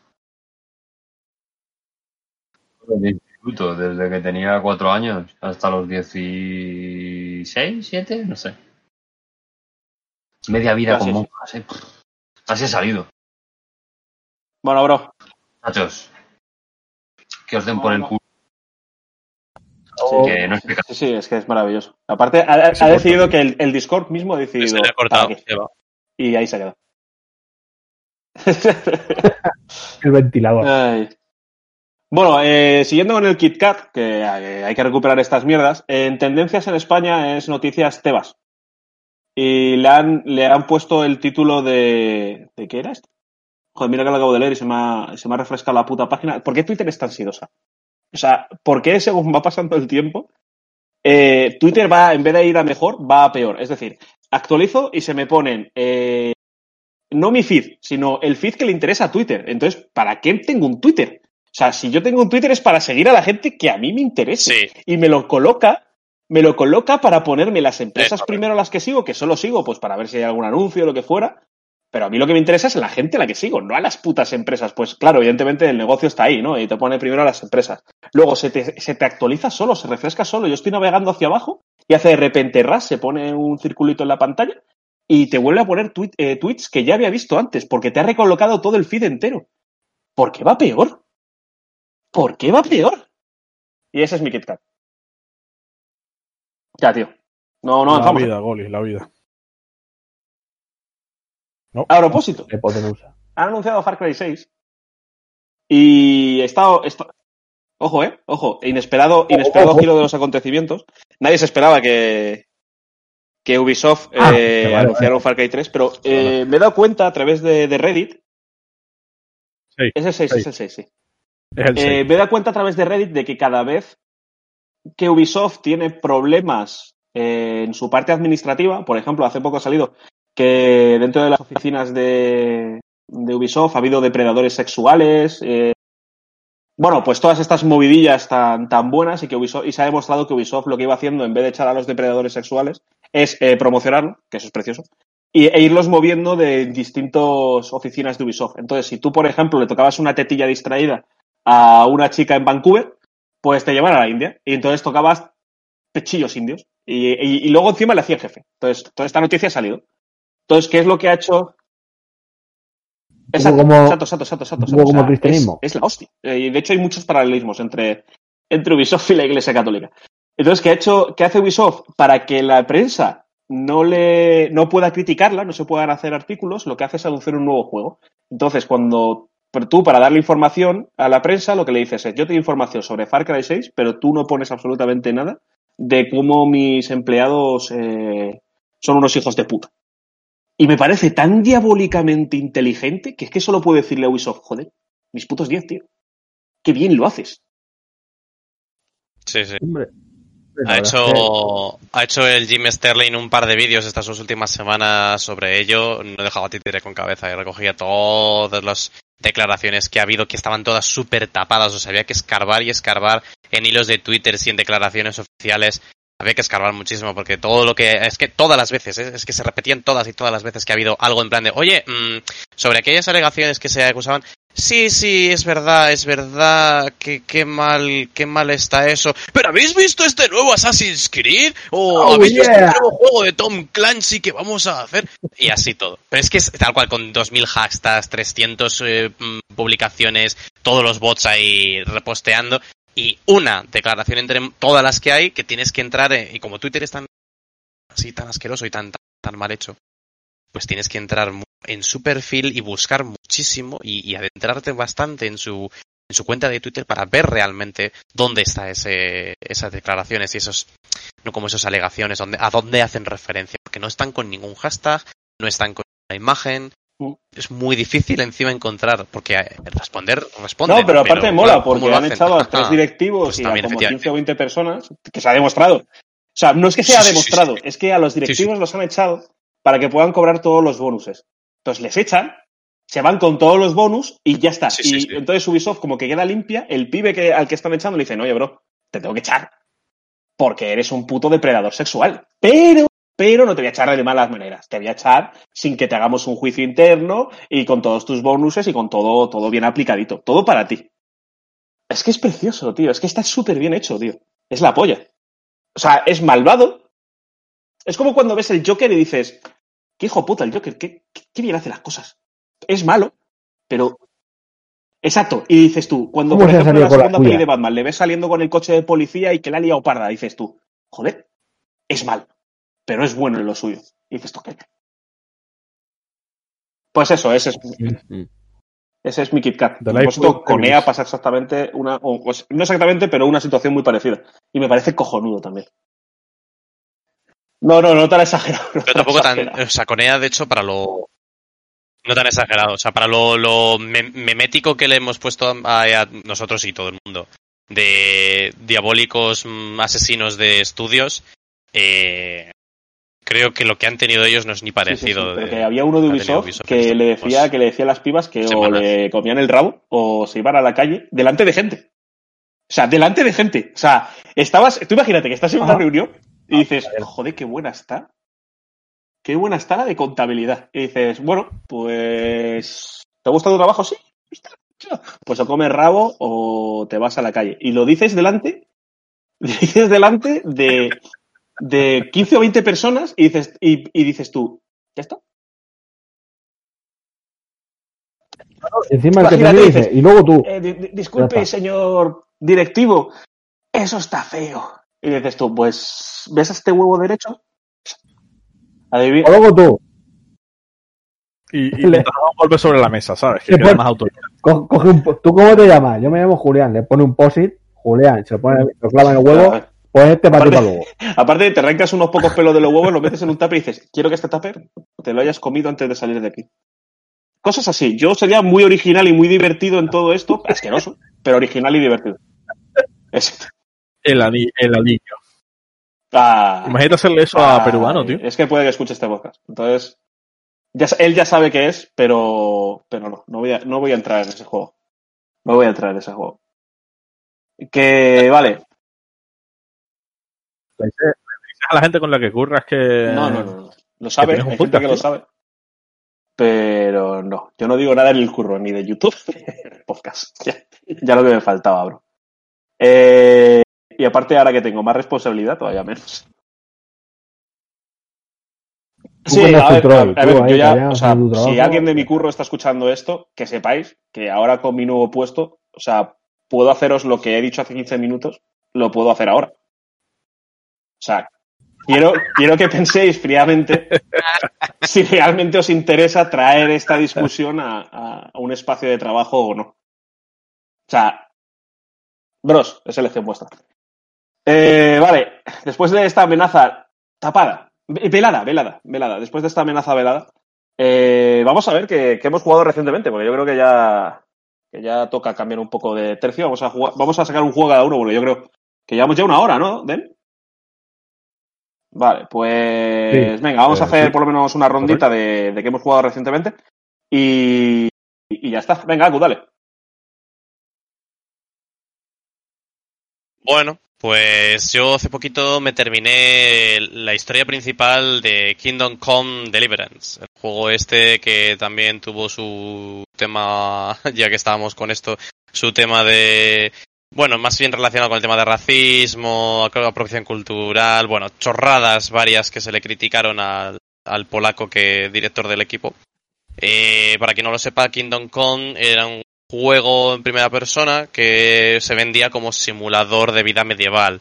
Lo que pasa que, bueno, conforme fue avanzando el, el desarrollo y se fue saliendo el juego, al final acabó siendo un juego de mundo abierto, eso sí, en primera persona, pero con una historia fijada, el personaje ya fijado y un mundo muy, muy situado, ¿no? Que es la, Bor- Borgoña, no, la Bohemia del siglo XIII. Eh, el juego como tal, o sea, empieza muy muy bien, te mete en la ambientación cojonudamente, es, realmente eso sí, tiene muchas cosas de simulación, de vida diaria de, del medievo, medievo, ahí a, tope, eh, que, que, que molan muchísimo. De verdad, o sea, el, el códice que tiene con toda la información sobre cómo funcionaban las ciudades medievales, los oficios, los estamentos, todo está súper bien. O sea, yo es algo que ahí como profesor eh, de tengo que aplaudirles, chapó. eh, edu- sí, educativamente hablando es una herramienta Una cosa. muy buena. Que si fuese profesor de historia, yo de esto que era, lo, de lo que era usaría Kingdom alguna vez. Este no puede- es el pibe que dijo que iba a hacer un, un juego exactamente, eh, o sea, históricamente correcto y le echaron mierda, entre otras muchas cosas, que unas merecidas otras. Pero por decir que no sacaba gente Sí, variadamente, o sea, es- culturalmente variada o una movida así. Como mujeres y negros. Claro, es que es a lo que, a lo que hago referencia. A eso es a lo que, a lo que Sí, me hacía referencia yo, sí, sí, sí. O sea, el caso es que en la, en la Bohemia del siglo XIII ver negros era una cosa súper extrañísima y históricamente se puede a, a- a lo mejor imaginar que a lo mejor algún, algún árabe que estuviese por ahí comerciando hubiese, pero de forma súper Hombre, árabes y o judíos sea, no, en- en el no era normal. De hecho, es- sí, árabes, pero vamos. Sí, sí, sí. De hecho, lo- un- los enemigos principales son los cumanos, que los cumanos son como una especie de mercenarios que se vendían al mejor postor. Y la historia va de dos, dos reyes en esta época, que uno de ellos era como viva la vida, y el otro, el más pequeño, que obviamente no iba a llegar a ser el heredero del trono, era como muy fuerte y muy, muy cascarrabias. Y dijo, pues este viva la vida porque va a estar aquí reinando. Pues me compro yo a medio ejército de mercenarios que hay por ahí destruyendo las tierras de Turquía para abajo, les digo que se vengan para acá y, que hagan aquí su agosto y el mío. Y eso es lo que hace, literalmente, coge a unos... son como turcos, mm, una cosa muy rara, ¿vale? Son, o sea, eh, eran como una, una mezcla de pueblos árabes, ¿vale? O sea, por ponerlo ahí eran, eran musulmanes. Básicamente todo lo que era la representación del infiel y el demonio. Y encima iban todos con cascos que simulaban máscaras a lo rollo como los de enemigos de, de los de 300, ¿sabéis? Los, los malos de, de 300, los persas que tenían esas máscaras así. Pues ese rollo, ¿no? Históricamente sí que debían de tener unas máscaras, unos cascos que debían simular como ca- caras y eso pues se ha ido a, se aumentó a la imaginación colectiva de Eso ya entonces. sé, ya sé, ya sé eran. Esos son los que venían Bueno, de los total. mongoles y luego los fueron echando hacia el sur de Turquía. Y esos son los originales, los turcos originales. eran, ¿eh? eran parecidos. Sí, parecidos a ellos. No, no, no, no, es que los mongoles son otra cosa distinta. Es que esto es la hostia. Eh, Sí, Ah. sí, pero esto es, otra, esto es otro rollo Bueno, de todas maneras, todos los Pero sí, persas sí, en los vamos, voy a- voy a estar por ahí. y molaban un huevo. El tema es que el- también, también, sí, sí. Total, que este juego efectivamente es muy muy estricto con las cosas históricas y también es muy estricto con ciertas restricciones a lo que tu personaje puede o no puede hacer. Eh, al final, es, esa parte simuladora es la que yo al final acababa diciendo, es que se me está haciendo muy duro y tuve que meterle un par de chats. O sea, hubo un momento que dije, eh, esta simulación acaba siendo muy dura, muy antidivertida, antijuego.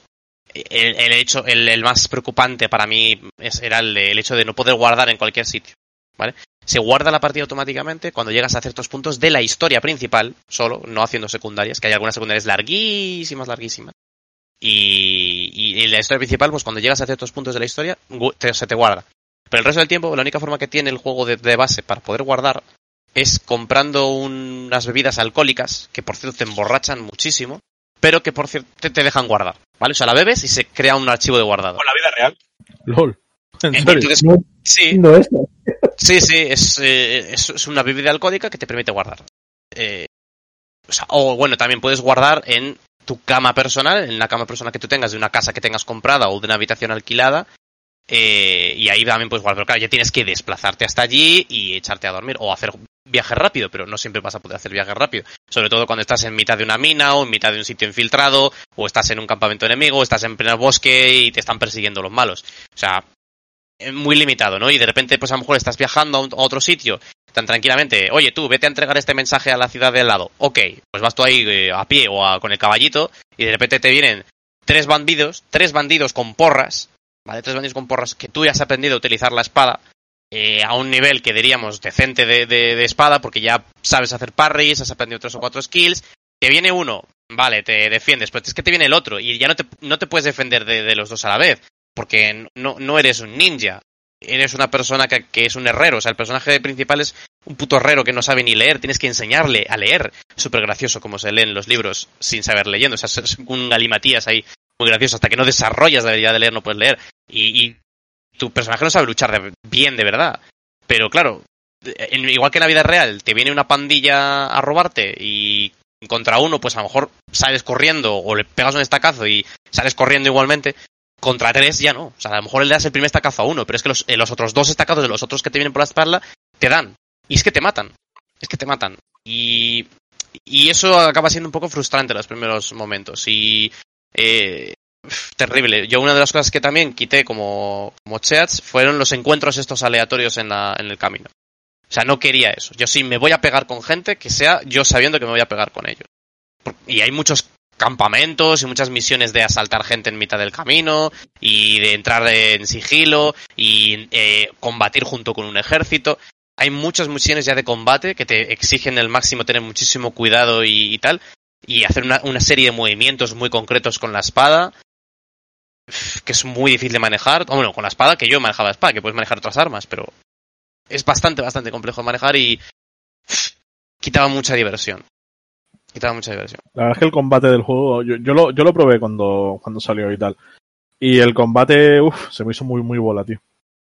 Es, es bola, es bola. El tema es que además eh, no deja de ser, el, eh, al, al final, de- cuando ya estaba en la, en la segunda mitad del juego y hay un plot twist ahí de la historia que, bueno, yo lo veía venir, pero a partir de ahí eh, ya tienes ciertos niveles, has conseguido muchas habilidades, te dan puntos gratis por simplemente hacer misiones de, historia que puedes colocar en cualquier parte de tu personaje.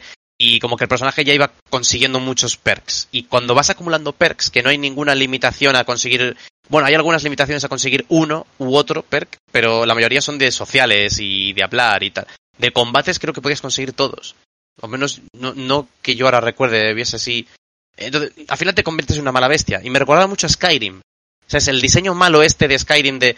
eh, tú ponte a disparar flechas contra conejos y acaba siendo eh, Legolas. ¿Vale? Si eh, matas a 2.000 conejos, eres Legolas y puedes matar a cualquier eh, bandido o cualquier jefe militar eh, bárbaro de- del universo. Porque has matado 2.000 conejos. Entonces, no has entrado nunca en combate real, pero has subido la habilidad de arco a nivel 20 y puedes matar a cualquiera con porque puedes usar cualquier arco y cualquier flecha del mundo. Y encima las, las disparas muy bien y tienes todos los bonus de daño. Eso a mí me resulta como en plan guay, porque quita entonces esa dificultad que me estaba quejando en la primera mitad del juego, pero es como que va de 0 a 100. ¿Vale? No, no he visto yo una progresión Claro, o sea, como que de repente en un nivel conseguía un talento súper útil que era el de poder todas las paradas que hiciese las respondía con un contraataque. Joder, es que es buenísimo. Puedes estar con el botón de parar todo el rato levantado, lo paras, porque si tienes estamina suficiente para parar y al final tienes muchísimos puntos de estamina, paras el ataque y ¡pum! Un estacazo. Vuelves a parar, ¡pum! Otro estacazo. Y cuando ves que el tío ya está ahí en plan de ¡Oh! Me desangro y tal, ¡pam! Le, le zurras a hostia y ya, y ya está, ya te, las, ya te las has ventilado. Venga, siguiente. No sé. Así. Al de final es esa, esa habilidad, esas, esa especie de, de progresión que no, que no sientes progresión, también me sacó bastante de- de- del juego. Al final es un juego que tiene como muchos puntos buenos en, en la ambientación, en la, en la creación del mundo, es así como te mete en la historia real, en los personajes reales históricos, como te enseña de, aquella época. Y lo que es al al final del juego es un open world gerénico con características de Skyrim, de lo peor que tenía Skyrim, porque encima no hay dragones, ni magia. Entonces, bueno, tío, pero hay derecho de pernada, ¿no? Eh, puedes tirarte a... De hecho, tienes dos opciones de romance en el juego. Dos opciones de romance. Además son muy claras, te las tiran muy a la cara. Tampoco me gustó eso. Yo pensaba que era más libre. Pero no, no. Hay dos personajes por historia, dos mujeres con las que puedes relacionar y puedes elegir una u otra. Y de hecho una es muy, muy creepy. Una de ellas es súper, súper creepy. No. este o juego, sea, la verdad que me, me da muchísima curiosidad jugarlo, tío. Me gusta mucho la ambientación y lo que cuentan del juego, pero no creo que lo juegue nunca por el sistema de combate, tío. A lo mejor le doy una oportunidad otra vez, porque me ha creado oportunidades a juegos que no merecen la pena. Y Yo este yo creo que sí la merece, tío. Yo lo recomiendo para hacer lo que yo hice, echarle muchas horas al principio para conseguir muchos puntos de habilidad y tal, ir explorando poco a poco, pero es lo típico de los open world, como te pongas a hacer muchas cosas secundarias, te vas a quemar y la principal te va a costar muchísimo hacerla porque mm, te metes en un enfregado de secundaria por aquí, secundaria por allá, estás a tomar por el culo de donde tenías que estar en la historia principal, y es que te da una pereza volver otra vez. No, no, no, llega un punto en el que tienes que cortar de hacer cosas secundarias y te pones con la principal. Y si ves que en la principal te pegan de leches mucho, pues siempre hay cosas para hacer alrededor de un punto en concreto en el que se te guarda la partida. Pues yo qué sé, pues eso, cazar conejos, eh, matar bandidos, que siempre te dan recompensas por matar a cualquier bandido que haya por ahí desperdigado. Eh, cazar animales y recolectar sus pieles. Eh, yo qué sé, ¿sabes? Ese tipo de cosas que siempre vas a poder conseguir algo aunque no sea haciendo una misión secundaria, que es que ya te digo, están bien, están muy interesantes y, y son muy válidas para explicar lo que era vivir en aquella época, que era una mierda, pero al mismo tiempo había cosas muy interesantes de cómo pensaban realmente. Por ejemplo, una de las cosas que he aprendido así más interesantes es la, la carga de trabajo de, la- de los campesinos. O sea, la visión que tenemos a lo mejor de la gente del campo de la, de la edad medieval, de no, de la gente del campo en general, de la gente que trabajaba en la edad medieval, es que trabajaban de sol a sol, ¿no? Todo el rato trabajando. Pues no, no, de hecho, eh, trabajaban cinco días, solo cinco días, y no cinco días de, mm, de 7 de la mañana a 9 de la noche. No, no, solo trabajaban por, la, por el día, a mediodía, era la, a mediodía a las 12, te empezaban a, trabajar a las 9 de la mañana, terminaban a las 12, 12 y media, ¿vale? A la una se juntaban todos porque eh, iban a trabajar fuera de casa o iban a trabajar a otro sitio y tal, volvían a casa, comían, toda la familia, se paraban a descansar, los que eran jornaleros paraban en el propio campo, todos los jornaleros juntos y se paraban a tomar vinos frescos, vinos especiados y tal, se tiraban dos horas de descanso, ¿vale? Una hora comiendo, dos horas de descanso, y después ya de las horas de la tarde, recogían un poco lo que habían estado trabajando, recogían un poco y se iban a casa, a las seis. Y a las seis ya han terminado, ya a las seis ya han terminado la jornada laboral. Esto en toda la Europa medieval, así de, de estándar. O sea, a lo mejor en otros países se haría un poco distinto, pero en general en toda la Europa medieval esa era la jornada de trabajo. Seguro que en Y- España se trabajaba menos.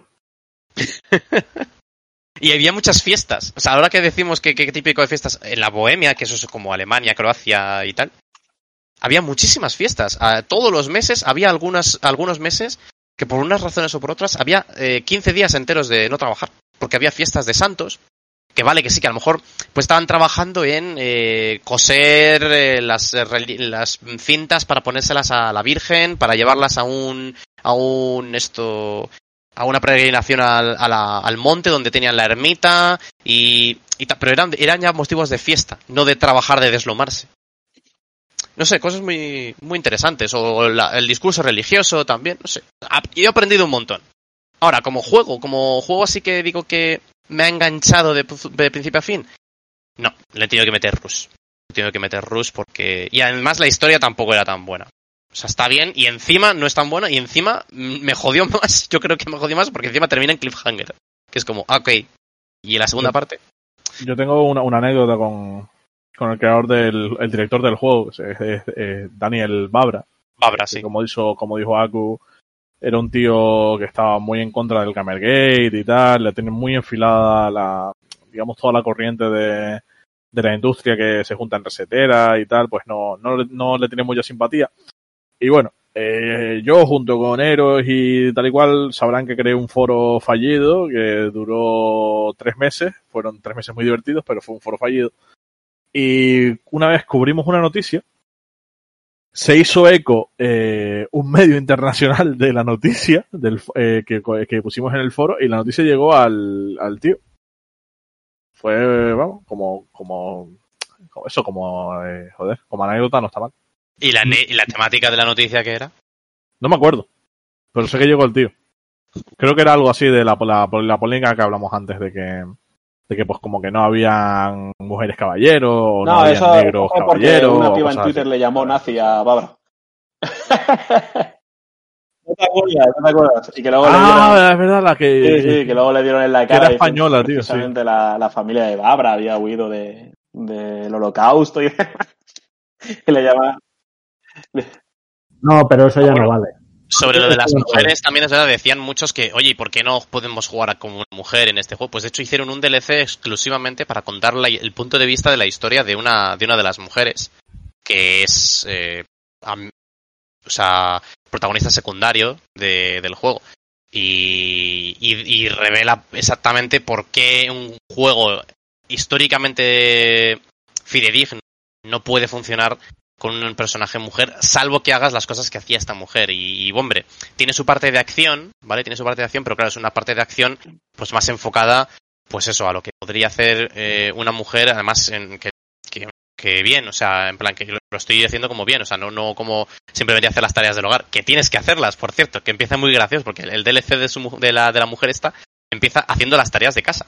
Tienes que dar de comer a las gallinas, tienes que reponer la, el, gra- el granero, tienes que ir a hacer unas compras para tu padre, eh, tienes que despertar al mozo de cuadra. Pero bueno, luego mm, ah, pasa algo y sacas habil- a ciertas habilidades de combate, que son más bien combate y sigilo, de usar al perro, de, de usar arco, de usar una daga, cosas que se entiende que pudiesen hacer mujeres. De hecho, eh, una de las partes históricas que también comentan es que, aunque las mujeres no podían tener arma, no pasaba nada si la mujer salía con un arco a, cazar de vez en cuando con, con supervisión de su marido o de su padre. ¿no? Si iban a cazar con un arco, podían. Por eso a las mujeres siempre se les pinta antes con arcos y con dagas, con espadones, armaduras y tal en la ficción histórica, ¿no? Que bueno, se sabe, se po- podían hacerlo. Era raro, ¿vale? Era raro, era como en plan de... Pero claro, si el, si el padre no tenía un hijo varón, pues a lo mejor el padre estaba cascadísimo de la espalda y necesitaba a alguien para descuartizar la- las, las piezas de, de caza, ¿no? Pues llevaba a la, a la chica y no pasaba nada. Pero no es la norma, igualmente. Entonces, claro, ahí pues hay gente que se enfada, pero chico, es que es, es la realidad. Y el DLC, desde mi punto de vista, y a, la, a cómo trata a la mujer, y, y este en concreto a esta protagonista, me parece que está muy bien. Bueno, pues hasta aquí. está muy bien. Porque vaya, vaya, vaya chapacu. Muy mal. Muy mal. Claro, pues eso. Chico, es que me dejáis hablar. Es que No, porque siempre si, tiene que ser el porque si último. no voy a hacer café. Eh, voy a hacer otro GitCat antes de presentar a Denjay. Eh, porque estoy leyendo el, multitasking eh, un poco de las de lo de lo de Ubisoft y el sexismo, pero resulta que no solo son sexistas, también son racistas y mola mucho. Porque dice que en 2015 un grupo de- del staff de, de Bulgaria entraron a ver la película Star Wars The Force Awakens y había un chaval que era negro y Faye Bicuel, que debía ser pues un- uno de los diseñadores, le, le dijo, mira, un mono.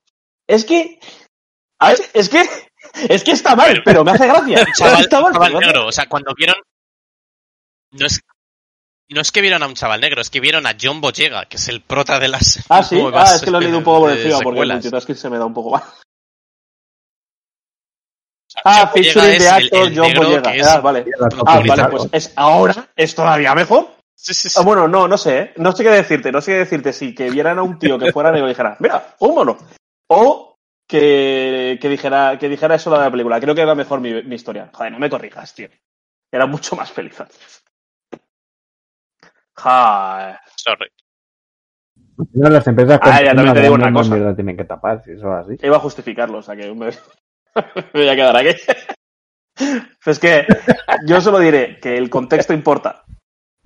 ¿Vale? O sea, el contexto importa. A lo mejor era una puta broma sidosa y ya está, no tiene por qué ser racista per se. Aunque ya de por sí la frase es muy racista, o sea que. Bueno, vamos a pasar, Renjay.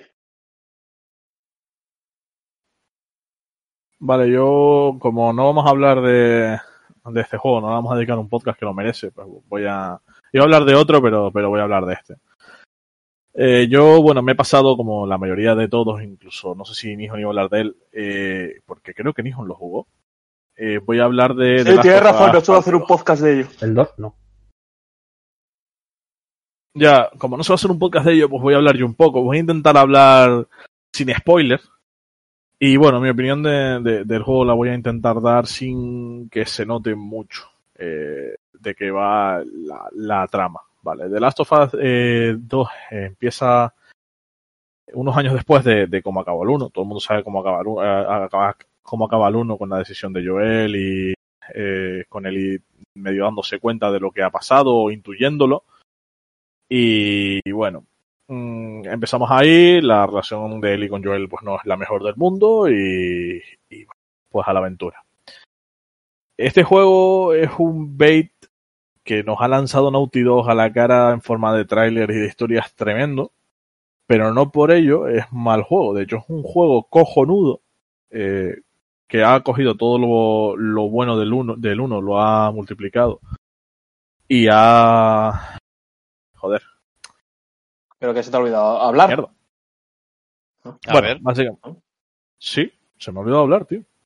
Que estoy viendo un streaming de- mientras hablo, tío, y parece No, que es soy no, tonto no, no, no es que una has cosa y demostrado hablar que a no la. Multitasking. Ah, ¿quieres cerrar el streaming y hablar de una puta vez? total, total. Bueno. Sí, ya, ya, ya voy, ya voy, coño. Estaba hablando contigo ahora, tío. No Dale, dale, paleto, Si borracho. me hablas no puedo hablar de lo que quiero hablar.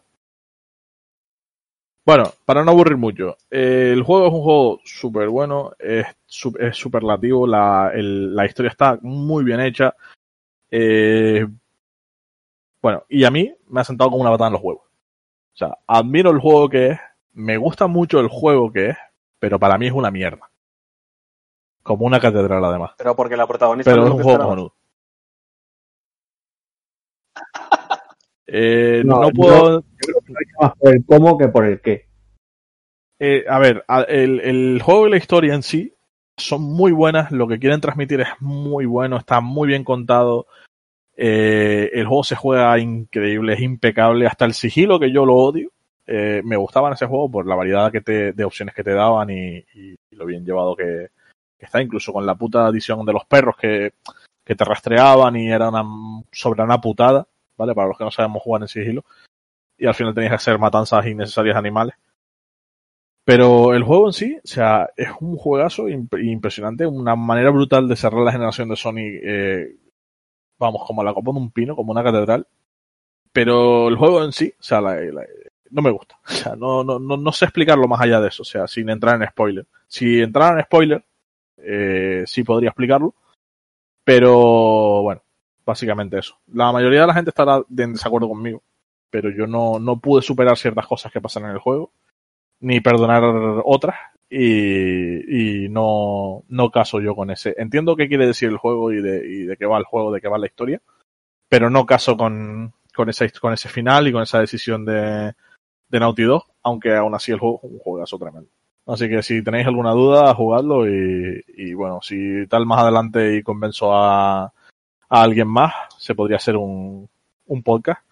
O si Aku decide comprarse una Play 4 algún día para tener juegos decentes a los que jugar, podríamos comentarlo. El día que me la coja voy a, voy no- a no dar abasto, eh. También de todas maneras estás jugando Kingdom. Come Deliverance, que es probablemente un mierda. Lo de No. bastante, bastante severo, ¿eh? No, lo digo porque que salga en PC no es nada descabellado, o sea, tampoco es... No creo que salga más exclusivos de, en no, PC. yo- vamos. Horizon salió porque el, el- el motor, el décima, es el motor de Death Stranding. Entonces imagino que para que ya habiendo portado el motor, eh, sacar Horizon es una manera cojonuda de pillar gente para la secuela. Entonces, esa es mi teoría, vamos, que a lo mejor Sony va, me rompe la boca ahora y saca Bloodborne de aquí a final de año. O algún Nah. otro, algún otro exclusivo. Hay cosas que no creo que lleguen a salir y yo, oye, pues como pecero tengo que reconocerlo. No pasa nada. No, no saldrán a jugar en la consola cuando sea. Bueno, y, y, mm, como el otro que he jugado es cortito y como ha ocupado una chapa impresionante, lo, lo voy a soltar porque además me apetece mucho hacerle chila a este juego. Eh, y es Florence. Florence es un, juego eh, publicado por Annapurna y creo que desarrollado por los de Monument Valley. Es un juego que se juega en móvil, cojonudo, pero también está para PC y no sé si estará para algunas consolas. Dura poquito, dura a lo sumo una hora o 45 minutos. Y básicamente te cuenta la historia de una chica que se enamora y, y, bueno, pasa por varias etapas de la relación y, y al final pues entra en una relación tóxica y bueno, ya verán el final. Acabo de O sea, contar que el esto es como un imagina ser mujer de los juegos que salen en DS. No, porque está genial contado, tío, y la manera en la que el, en la que el juego te cuenta la historia no, no usa nada de texto o casi nada de texto y, y, y- y entiendes la historia, ¿sabes? Está muy, muy bien contada a través de la manera jugable y, y es una gozada de juego. Dura poquito y vale, vale muchísimo menos. Vale. Es un Ya. juego muy mono. Muy, muy Como un palo. Ya, ese es el típico juego que tú no jugarías. Hombre, a mí si me pegan. Pero vamos, ni aunque me peguen. Hombre, entre eso y que me peguen. Bueno, vamos a hacer otro que. No, a mí no me gusta que me peguen. Eh, voy a hacer otro Cup. Vamos a hacer uno por persona. Y ya he visto lo que lo de Tebas, que parece ser que tiene, que tiene ahí un problemilla. Y ha salido Lendoiro, que fue expresidente del Deportivo de La Coruña, eh, llamándole, eh, diciendo que es el Vinicius de los despachos. Entonces, claro. Claro. Exacto. ¿Eso es bueno claro, ahí voy yo. Ahí voy yo. Es que, es que, yo qué sé, tiene que ser. sí, es que tiene que ser como Visual. Sofía. O sea, tiene que dejarte claras las cosas. Es que no te. Es que aquí te entra la duda. Pero por- es que, claro. Hijo de puta. Y este es el Kit Kat. Eh, venga, dale, Nifon. Ah, y Nicki Minaj está embarazada y esperando su primer hijo. Yo no sabía quién era Nicki. Exacto. Yo no sabía quién era ¿Quién es Nicki? Minaj, pero es una tía feísima que sale en muchísimos vídeos y solo es, creo, que solo es famosa porque tiene el culo como un trailer container y, unos, y unas tetas acordes. Y es muy chiquitita. Y es negra. Y es rubia. O sea, es un. Todo falso, todo Bueno, falso. O sea, es. todo plástico, teñido, todo es una- falso, es- te digo yo. es extraña. Entonces ha salido embarazada con el pelo azul, eh, brasileira, pero terrible. O sea, es como. Yo qué sé cómo decirte, tío. Como cuando ves a Yoshi de lana. Dices, no eres el verdadero Yoshi. Pues esta tampoco es la verdadera Nicki Minaj de cuatro fotos que he visto suyas. Es como, como yo qué sé, es terrible. Y aparte se ve que es una de estas personas que, que todas las fotos en las que sale están súper retocadas y que seguro que si sale una foto suya nada más levantarse de, de, la cama no la tocaba nadie ni con un jodido palo. Ya está. Esa es mi, mi aportación. Nicki Minaj está embarazada y no sé. Ya está. Venga, dale, Ivonne. Mi, aport- mi aportación es que en vez de buscar a A Nicki Kiki- Minaj, a Kiki Minaj. Kiki Minaj. Pero bueno, eso es para Kiki. otro día. Sí. Ki- Y busco Bueno, Kiki, Kiki Mi y me sale Kiki Miu Venga, Miu. a buscar. No es esa la tuya, ¿no? No es Kiki Miu Miu. A quién es Kiki Miu Miu. Eh, es unos dibujos de, de parvulitos, que es un oso panda que hace cosas. La verdad es que yo admiro, sinceramente admiro, a la gente que escucha este podcast hasta el final. Tío. Tío. Con estas pedazos de mierda. Ah, no, no, no, espera. Te lo Son estamos Kiki hablando ahora y mismo, Miu tío. Miu. Resulta que Miu Miu, Miu Miu es un oso panda.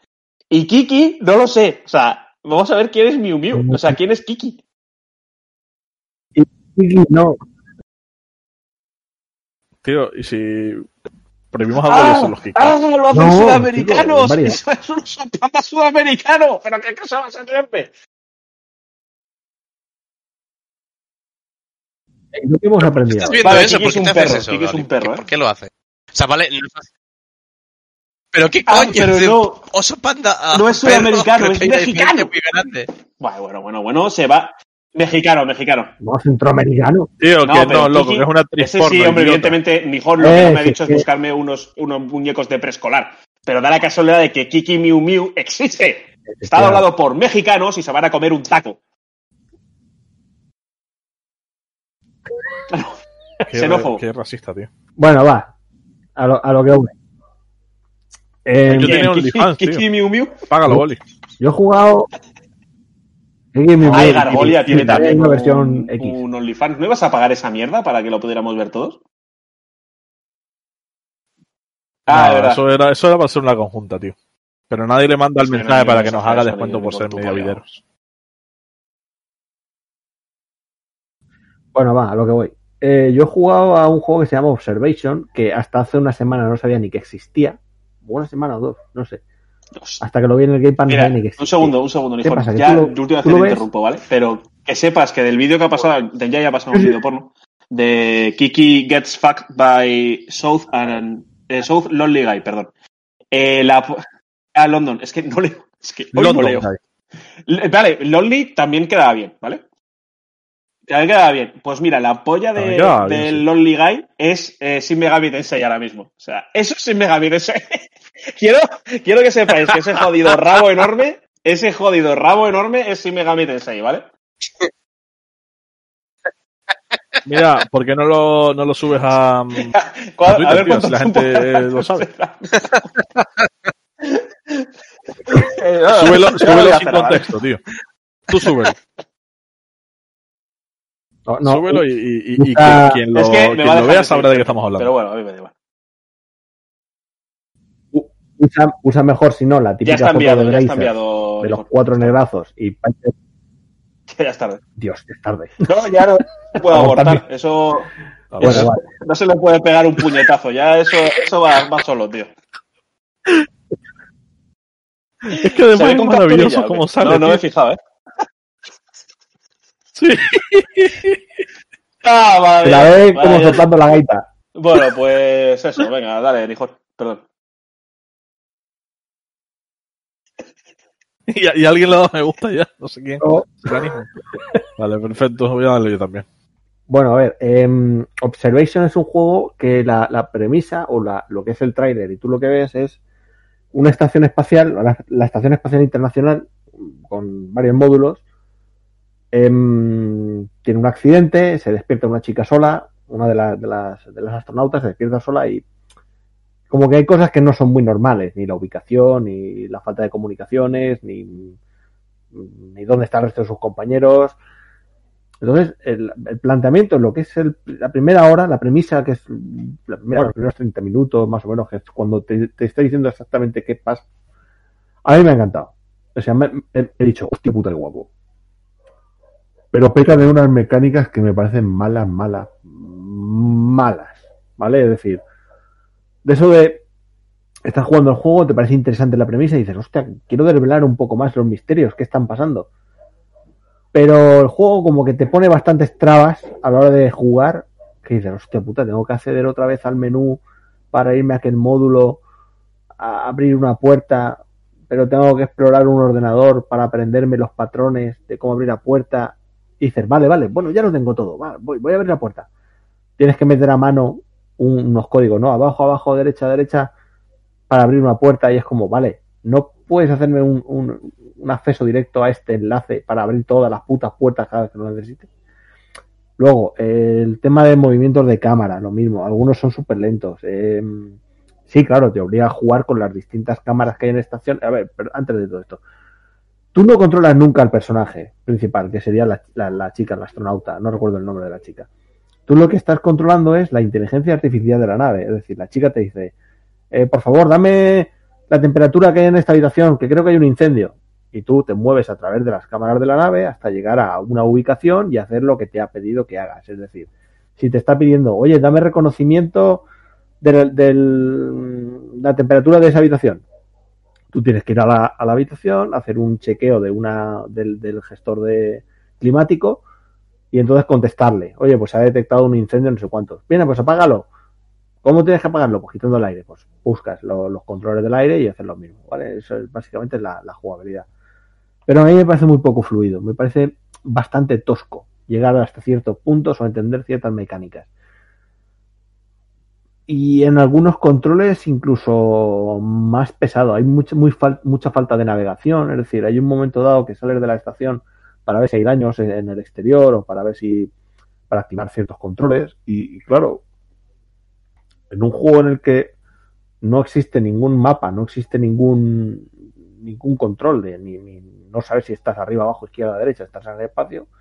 Claro, te dicen sal y busca el módulo no sé cuántos y mira a ver si el control está activado. Y es como, vale, yo salgo, he salido por un sitio que no tengo ni puta idea de dónde es, no sé si estoy en el módulo de China o en el módulo ruso, y tengo que ir al módulo europeo en el nivel y conectar el módulo 8 con el 9 y tienes que ir un poco a, a salto a la mata, es decir, bueno, voy a ver si por aquí veo una bandera europea. No, no, no. Ah, mira, por aquí hay. Me voy para abajo. No, que este es el 7, pues para arriba, que este es el 8. Entonces, sí que recuerdo un punto en concreto que estaba en el espacio buscando cierto, cierto enganche entre, entre módulos y me resultaba imposible encontrar el enganche. O sea, estaba dando vueltas sobre, sobre, sobre mí mismo pues porque era incapaz de encontrar un módulo que luego resultaba que estaba detrás de una de las de las eh, velas solares, no velas solar, no, de un, de un eh, yo lo diré, de un panel solar y entonces me sentía bastante perdido, me sentía como, como gilipollas, es decir, pero, pero vamos a ver, si solo tengo una, una cosa que hacer en este juego. Claro, luego los eventos van avanzando y la trama, la trama sí, la trama, la trama me, me ha gustado mucho. Es, es como, a mí me encantaría que esto hubiera sido un capítulo de estos de, más allá del límite o, o, un- o algo, o algo del estilo, cuentos asombrosos y demás. Pero como juego no, como juego me ha, me ha- me ha decepcionado bastante. Y luego la parte final, que se supone que es la super revelación de que hay un misterio bastante gordo, alienígenas o inteligencia además. Y claro, llega al final y no me, no me ha dejado satisfecho. Es como, vale, me has, me has llevado hasta aquí porque me tenías enganchado con la premisa y con los cuatro o cinco, esos pequeñas miguitas de pan que te dejan ahí como diciendo, va, que con esto caes. Pero luego llega el final, que está muy bien el final como planteamiento, pero luego lo piensas en conjunto y dices, no, me ha faltado algo. Y a pesar de que la premisa me ha gustado mucho, las mecánicas no. Entonces, me hubiera parecido un capítulo de una serie de puta madre, incluso una película, pero como juego, no, como juego no. Tampoco es muy largo, por lo que dices, ¿no? Yo creo que en 6 o 7 horas me lo habré pasado. O menos, porque si, me atasco mucho, las partes que me atasqué mucho sí que estuve un rato dando vueltas un poco como un tonto, pero sí que 4 o 5 horas seguro. Luego ya un par de horas te puede llevar. ¿Te has pasado todo lo del Game Pass ya? Y estás Oh. buceando en el pozo. No, no, no, no, Eh. no, no. No te equivoques. Lo que me gusta es la temática. Eso es lo que más me llama. Tú hoy me sacas el mejor juego del universo. Me sacas. Sé que, sé que va a sonar a coña, pero me lo sacas. El 100 Megabit Tensei ahora mismo. Me lo sacas en, en el Game Pass. Y no, es que, es que no. Me sacas un juego de ciencia ficción espacial y te digo, aunque sea la mayor mierda del universo, que anoche estuve viendo Game Pass y dije, hostia, deliveras to the moon. Y dije, coño, espacio, eh, investigación. Y dije, este me llama.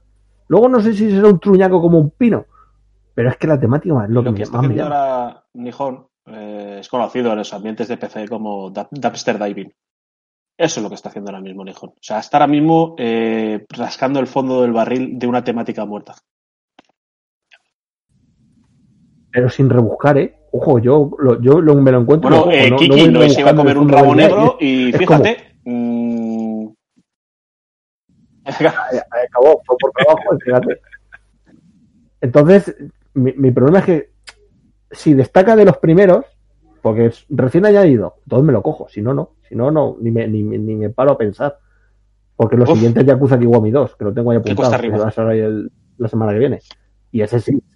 Ese vamos, ese, ese, ese, ese Ese viene- no, ese fue, fue el fue el que al final. y- y dicen que el 2 es peor que el 1. Eso- espero que sea. Oh, es al revés. El 2 es mejor porque es con el, si con el. Dragon Engine, tío. Bueno, eh, yo voy a hacer el último KitKat antes de, de meterme yo con Xenoblade.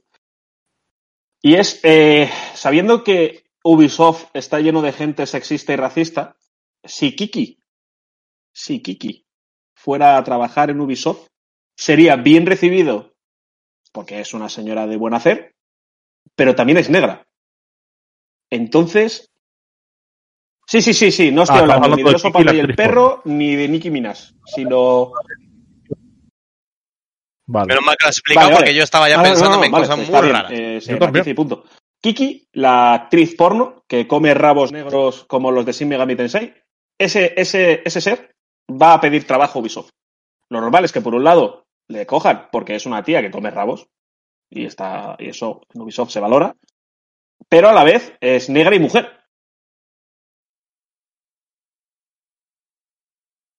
Pero, como se deja hacer, o entiendo que se va a dejar hacer, el desprecio con el que se la pueden follar, igual vale más que el desprecio con el que la pueden despedir. También te digo una no cosa, estando, estando en, estos, en estos roles, creo que Ubisoft el problema que tiene es contratar mujeres. Y me explico. Si lo que quieres es perturbar y ser a la vez puro, solo tienes que contratar hombres blancos. El problema es que, que al final te come el rabo un, un hombre blanco. Entonces yo creo que, que lo que debería hacer Ubisoft es contratar putos hombres blancos. Claro, o sea, un Kingdom eh, vamos a ver, ellos lo que buscan. Claro, claro, la ellos lo que lógica, buscan la es la lógica es pureza, infalible. O sea, eso la hay que pureza decir. dentro de sus filas. O sea, son, son- son el nazismo, pero a la vez sexual y sexual. Entonces, tienen que contratar tíos que chupen pollas. Es que eso es lo que tiene que hacer Ubisoft, tío. Voy a, voy a enviarles un email a ver si, a ver si me contratan, vamos. Hombre, a mí no me parece mal. ¿eh? siglo. Imagínate ellos fácil, cuando, cuando se den cuenta de que el de recursos humanos le empieza a comer el rabo. Y dices tú, puf. Oye, escucha, mírame lo de la A ver, nómina. yo Oh, no, yo no venía por esto, pero ya que estoy aquí, ya que estoy aquí, Pero eso no miras una foto de Kiki y te piensas que es ella. ¿O no? Bueno, el caso, Ah, eh, sí. yo voy a hablar de Xenoblade. Y yo voy a hablar de mi libro. Porque libro. podría hablar de Zelda Skyward Sword, que creo que fue lo último que hablé aquí. Yokusa Island Express, que me gustó bastante, por cierto. Xenoblade Chronicles, que se ha comido un dop. O, eh, o Dark Souls 3, pero creo que de Dark Souls 3 ya hablé hace el año pasado. Sí, voy a hablar de Xenoblade Chronicles. Eh, le he dropeado. he dropeado el juego muy duro, además. No, no, si no voy a spoiler. Eh, he dropeado porque me he, hecho- me- me he vuelto a hacer todas las putas secundarias que me he encontrado hasta, hasta el momento donde lo deja en la historia. Y ha sido una muy mala idea. Ha sido una muy, muy mala idea. Volver a jugar esas secundarias de mierda va a pasar mucha factura. Y, y lo que me ha pasado también mucha factura es eh, el desencanto con Xenoblade. Xenoblade es un juegazo como la copa de un pino, sigue siendo uno de mis juegos favoritos ever. Pero claro, ha pasado 10 años desde Xenoblade y yo ya he jugado como mucho la fórmula, la fórmula Xenoblade. Todos los personajes siguen siendo un cliché de anime, muy bien llevado, bastante bien, bastante mejor llevado, por ejemplo, que Xenoblade Chronicles 2, que es un puto sonen siloso.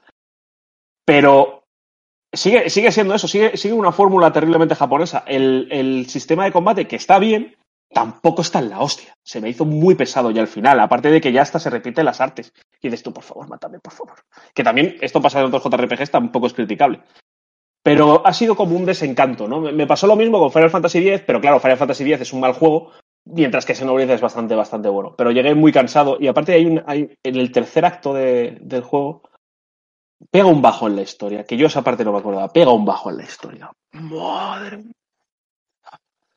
Madre mía, cuando llegas a Meconis, te que- yo me, vamos, yo me he querido, yo me he querido coger un cúter y rajarme las venas. Sí, ¿En serio? Pero si yo recuerdo que esta parte era muy chula. yo lo que re- No, no, vale. Cuando llegas a Meconis y pasas por la espada, que bueno, esto no es un spoiler, pasas por una espada. Y pasas por la espada y luego caes. Ahí, ahí, que luego tienes que volver a subir. Ah, Ahí, amigo. esa parte me pareció un coñazo, pero un coñazo enorme. Y encima, Es que, claro, es que porque te parece un coñazo, claro, claro, claro, es- eso es lo que yo iba a completar ya te la ahora, ¿no? creo, que para una persona que lo juega por primera vez tenga ningún problema porque la historia en ese momento ya está como en una especie de tensión que ya sabes a dónde va a ir como todo, aunque luego como en todos los putos Xenoblade eh, terminas, terminan enfollándote la mente y como los Shin Megami Tensei luchando contra Dios. Eh, ¿Eh? O contra pollas de negro. Pollas de negro. Ah, vale, hemos pero vale, vale, vale. de Xenoblade- de Xenoblade, de No, no, no, no, porque la polla Era negrosa, una polla negrosa. en todo caso sería Xenoblade en conjunto. O sea, eh, La- exacto. el falo Eh, negro en la punta- Tensei En la como punta, o el semen sería el boss final. Como O sea, ya conjunto. cuando, cuando ya lo intenta, Shin Megami Tensei lo intenta todo para, para, para disgustarte. Pues, ahí. Eh, ya, ves, ya perdió el hilo. Y bueno, que al final que, el juego está muy bien y creo que tiene un buen ritmo. Eh, peca como todos los mundos abiertos, peca, peca precisamente de ritmo porque, eh, oh mierda, el mundo se va a ir a la mierda. Espérate, no, no, me voy a ir a la pierna de Bionis y, nada, voy a hacerme 50 secundarias. Luego ya si eso vuelvo con la historia. Entonces, claro, eh, llega, claro, llega un punto y luego, aparte, ves como, el personaje se va transformando en Super Saiyan, pero luego cinco horas después tú estás recogiendo amapolas eh, la otra parte. Esto es, esto es un intrínseco a todos los estos, pero yo creo a todos los juegos que, sean, que tengan algo de mundo abierto. Pero creo que a Xenoblade le pasa muchísimo más factura, porque Xenoblade es intenso siempre. Es súper intenso, no para de ser intenso, no tiene lo típico de cinco minutos de... y se empiezan a tirar bolas de nieve entre ellos y a rebozarse los pechos unos con los otros y demás. Sino que es todo el rato es intenso, es intenso, tío. Hasta cuando Ricky y Danban tienen como cinco minutos ellos dos solos, tío, se, empie- se empiezan a hablar del motivo por el que tiene eh, Ricky tiene hijos. Y se ponen los dos súper metafísicos a hablar de cómo Ricky tiene hijos. Y dices tú, pero ¿qué cojones estoy viviendo ahora mismo? Pero es, es muy entrañable, pero claro, es que Xenoblade es siempre intenso. Pues tiene, tiene ese problema para mí de ritmo, pero que en general, a repetir que es, un jugazo como la copa de un pino, pero me ha llevado ese desencanto, ese... Es que no es perfecto. Y es que yo tenía Xenoblade como un juego perfecto, como un juego increíble, único en el mundo, tal, no sé qué, sigue siendo para mí un jugazo como la copa de un pino, pero ya no es perfecto, es... Exacto. O sea, tu problema No, solo que el tiempo pasado, sino que en el tiempo en el que salió el primer Xenoblade hasta ahora, los JRPGs también he jugado muchísimos más y han evolucionado en muchos, en muchos aspectos. Y Xenoblade ha metido Quality of Life para no ser tan pestoso, pero hay cosas en las que se han quedado atrás. No que se hayan quedado atrás, sino que tienen una filosofía totalmente distinta. Xenoblade para mí probablemente sería el último JRPG con un corte clásico, pero, pero moderno. Y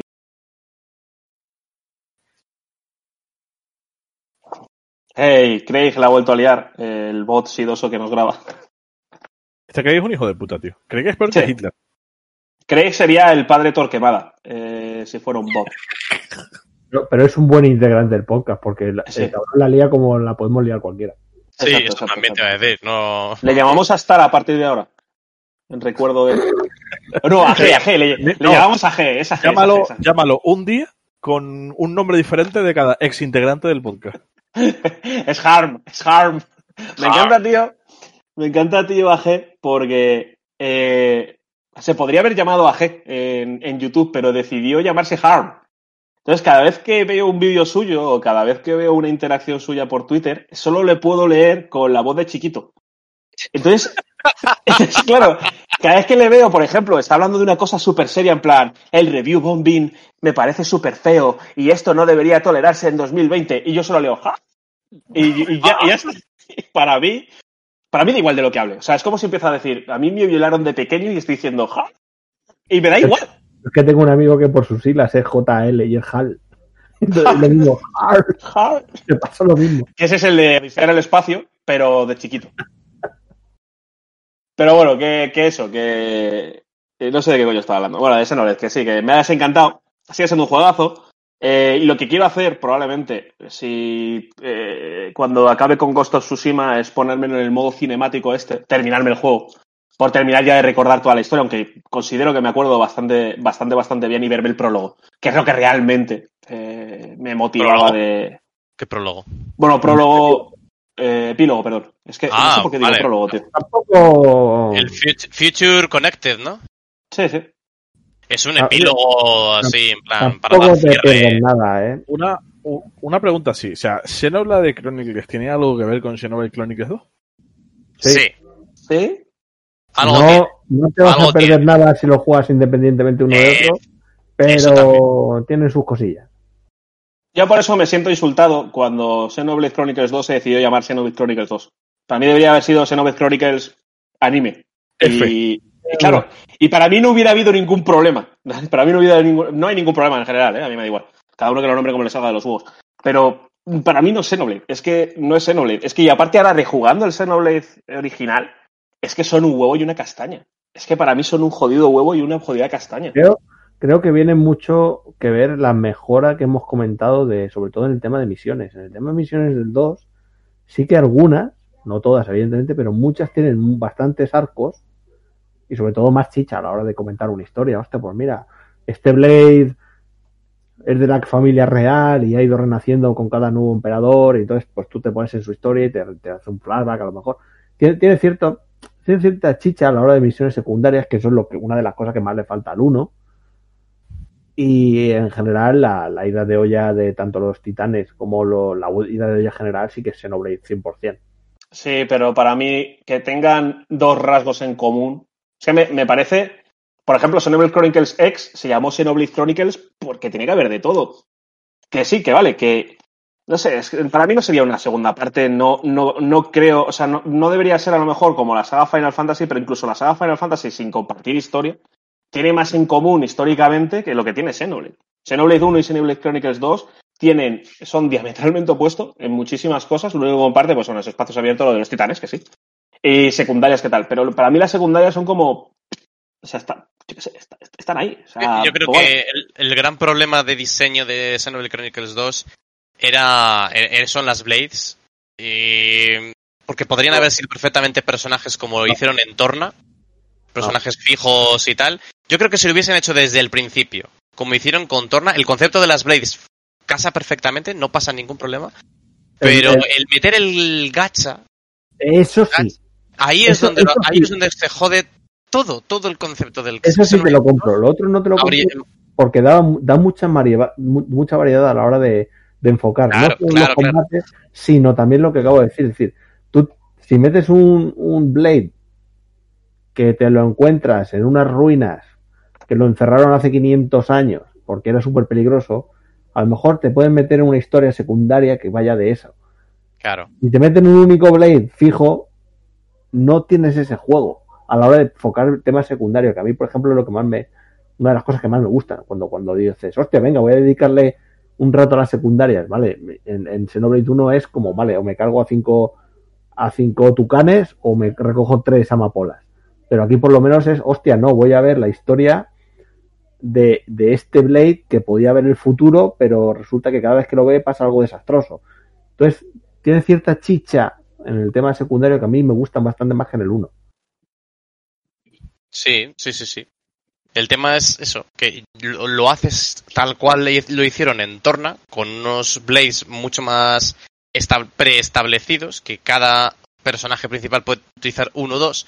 Esos Blades tienen relevancia en el argumento como tal, y yo creo que les habría quedado una cosa mucho más parecida a, y heredera digna de Xenoblade.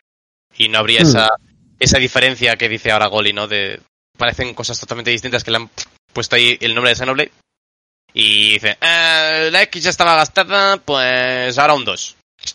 O No, que- a ver, yo lo que entiendo es que Xenoblade 1 y 2 son de una saga y X será de otra. Es decir, sí, yo, yo estoy convencido de que dentro de X tiempo habrá un Xenoblade con XY directamente.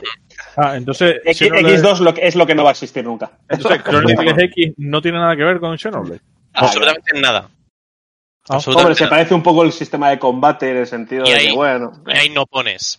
Y ya está. Bueno, y que no, el sistema de combate, mundo abierto, y ya está. Los nopones son los moguris, ¿no? Sí, Sí. Tío, es yo. que me resulta hasta, hasta insultante que por eso no pones como como los mogos. sí.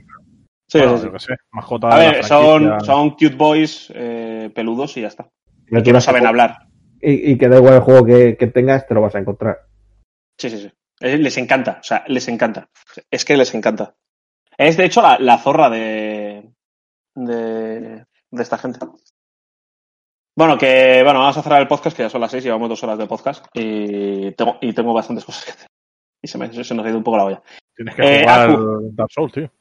No, no, no, no, no, tengo que fregar. Aku, Pues nada, que. Que os vaya bien. El- el- sí, sí, que si viajáis, eh, pues que no transportéis coronavirus con vosotros, hijo. a ver, a- ver, como. O sea, vamos a decir todos consejos obvios a partir de ahora. O sea, para despedirnos tienes que decir una cosa muy obvia. ¿Vale? Ah, vale. Venga. Venga, Den, di, di algo súper obvio y despídete. Si sales a la calle, ponte mascarilla. Adiós. Oh, tía. Ya, ya ha ganado. ¿Había premio? A, la- a las horas de mayor calor no, no salgas a la calle.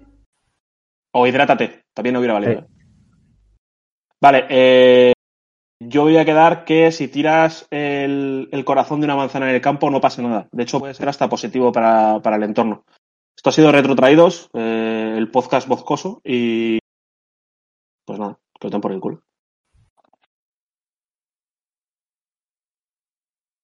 Quita Craig ya. Ya voy, coño.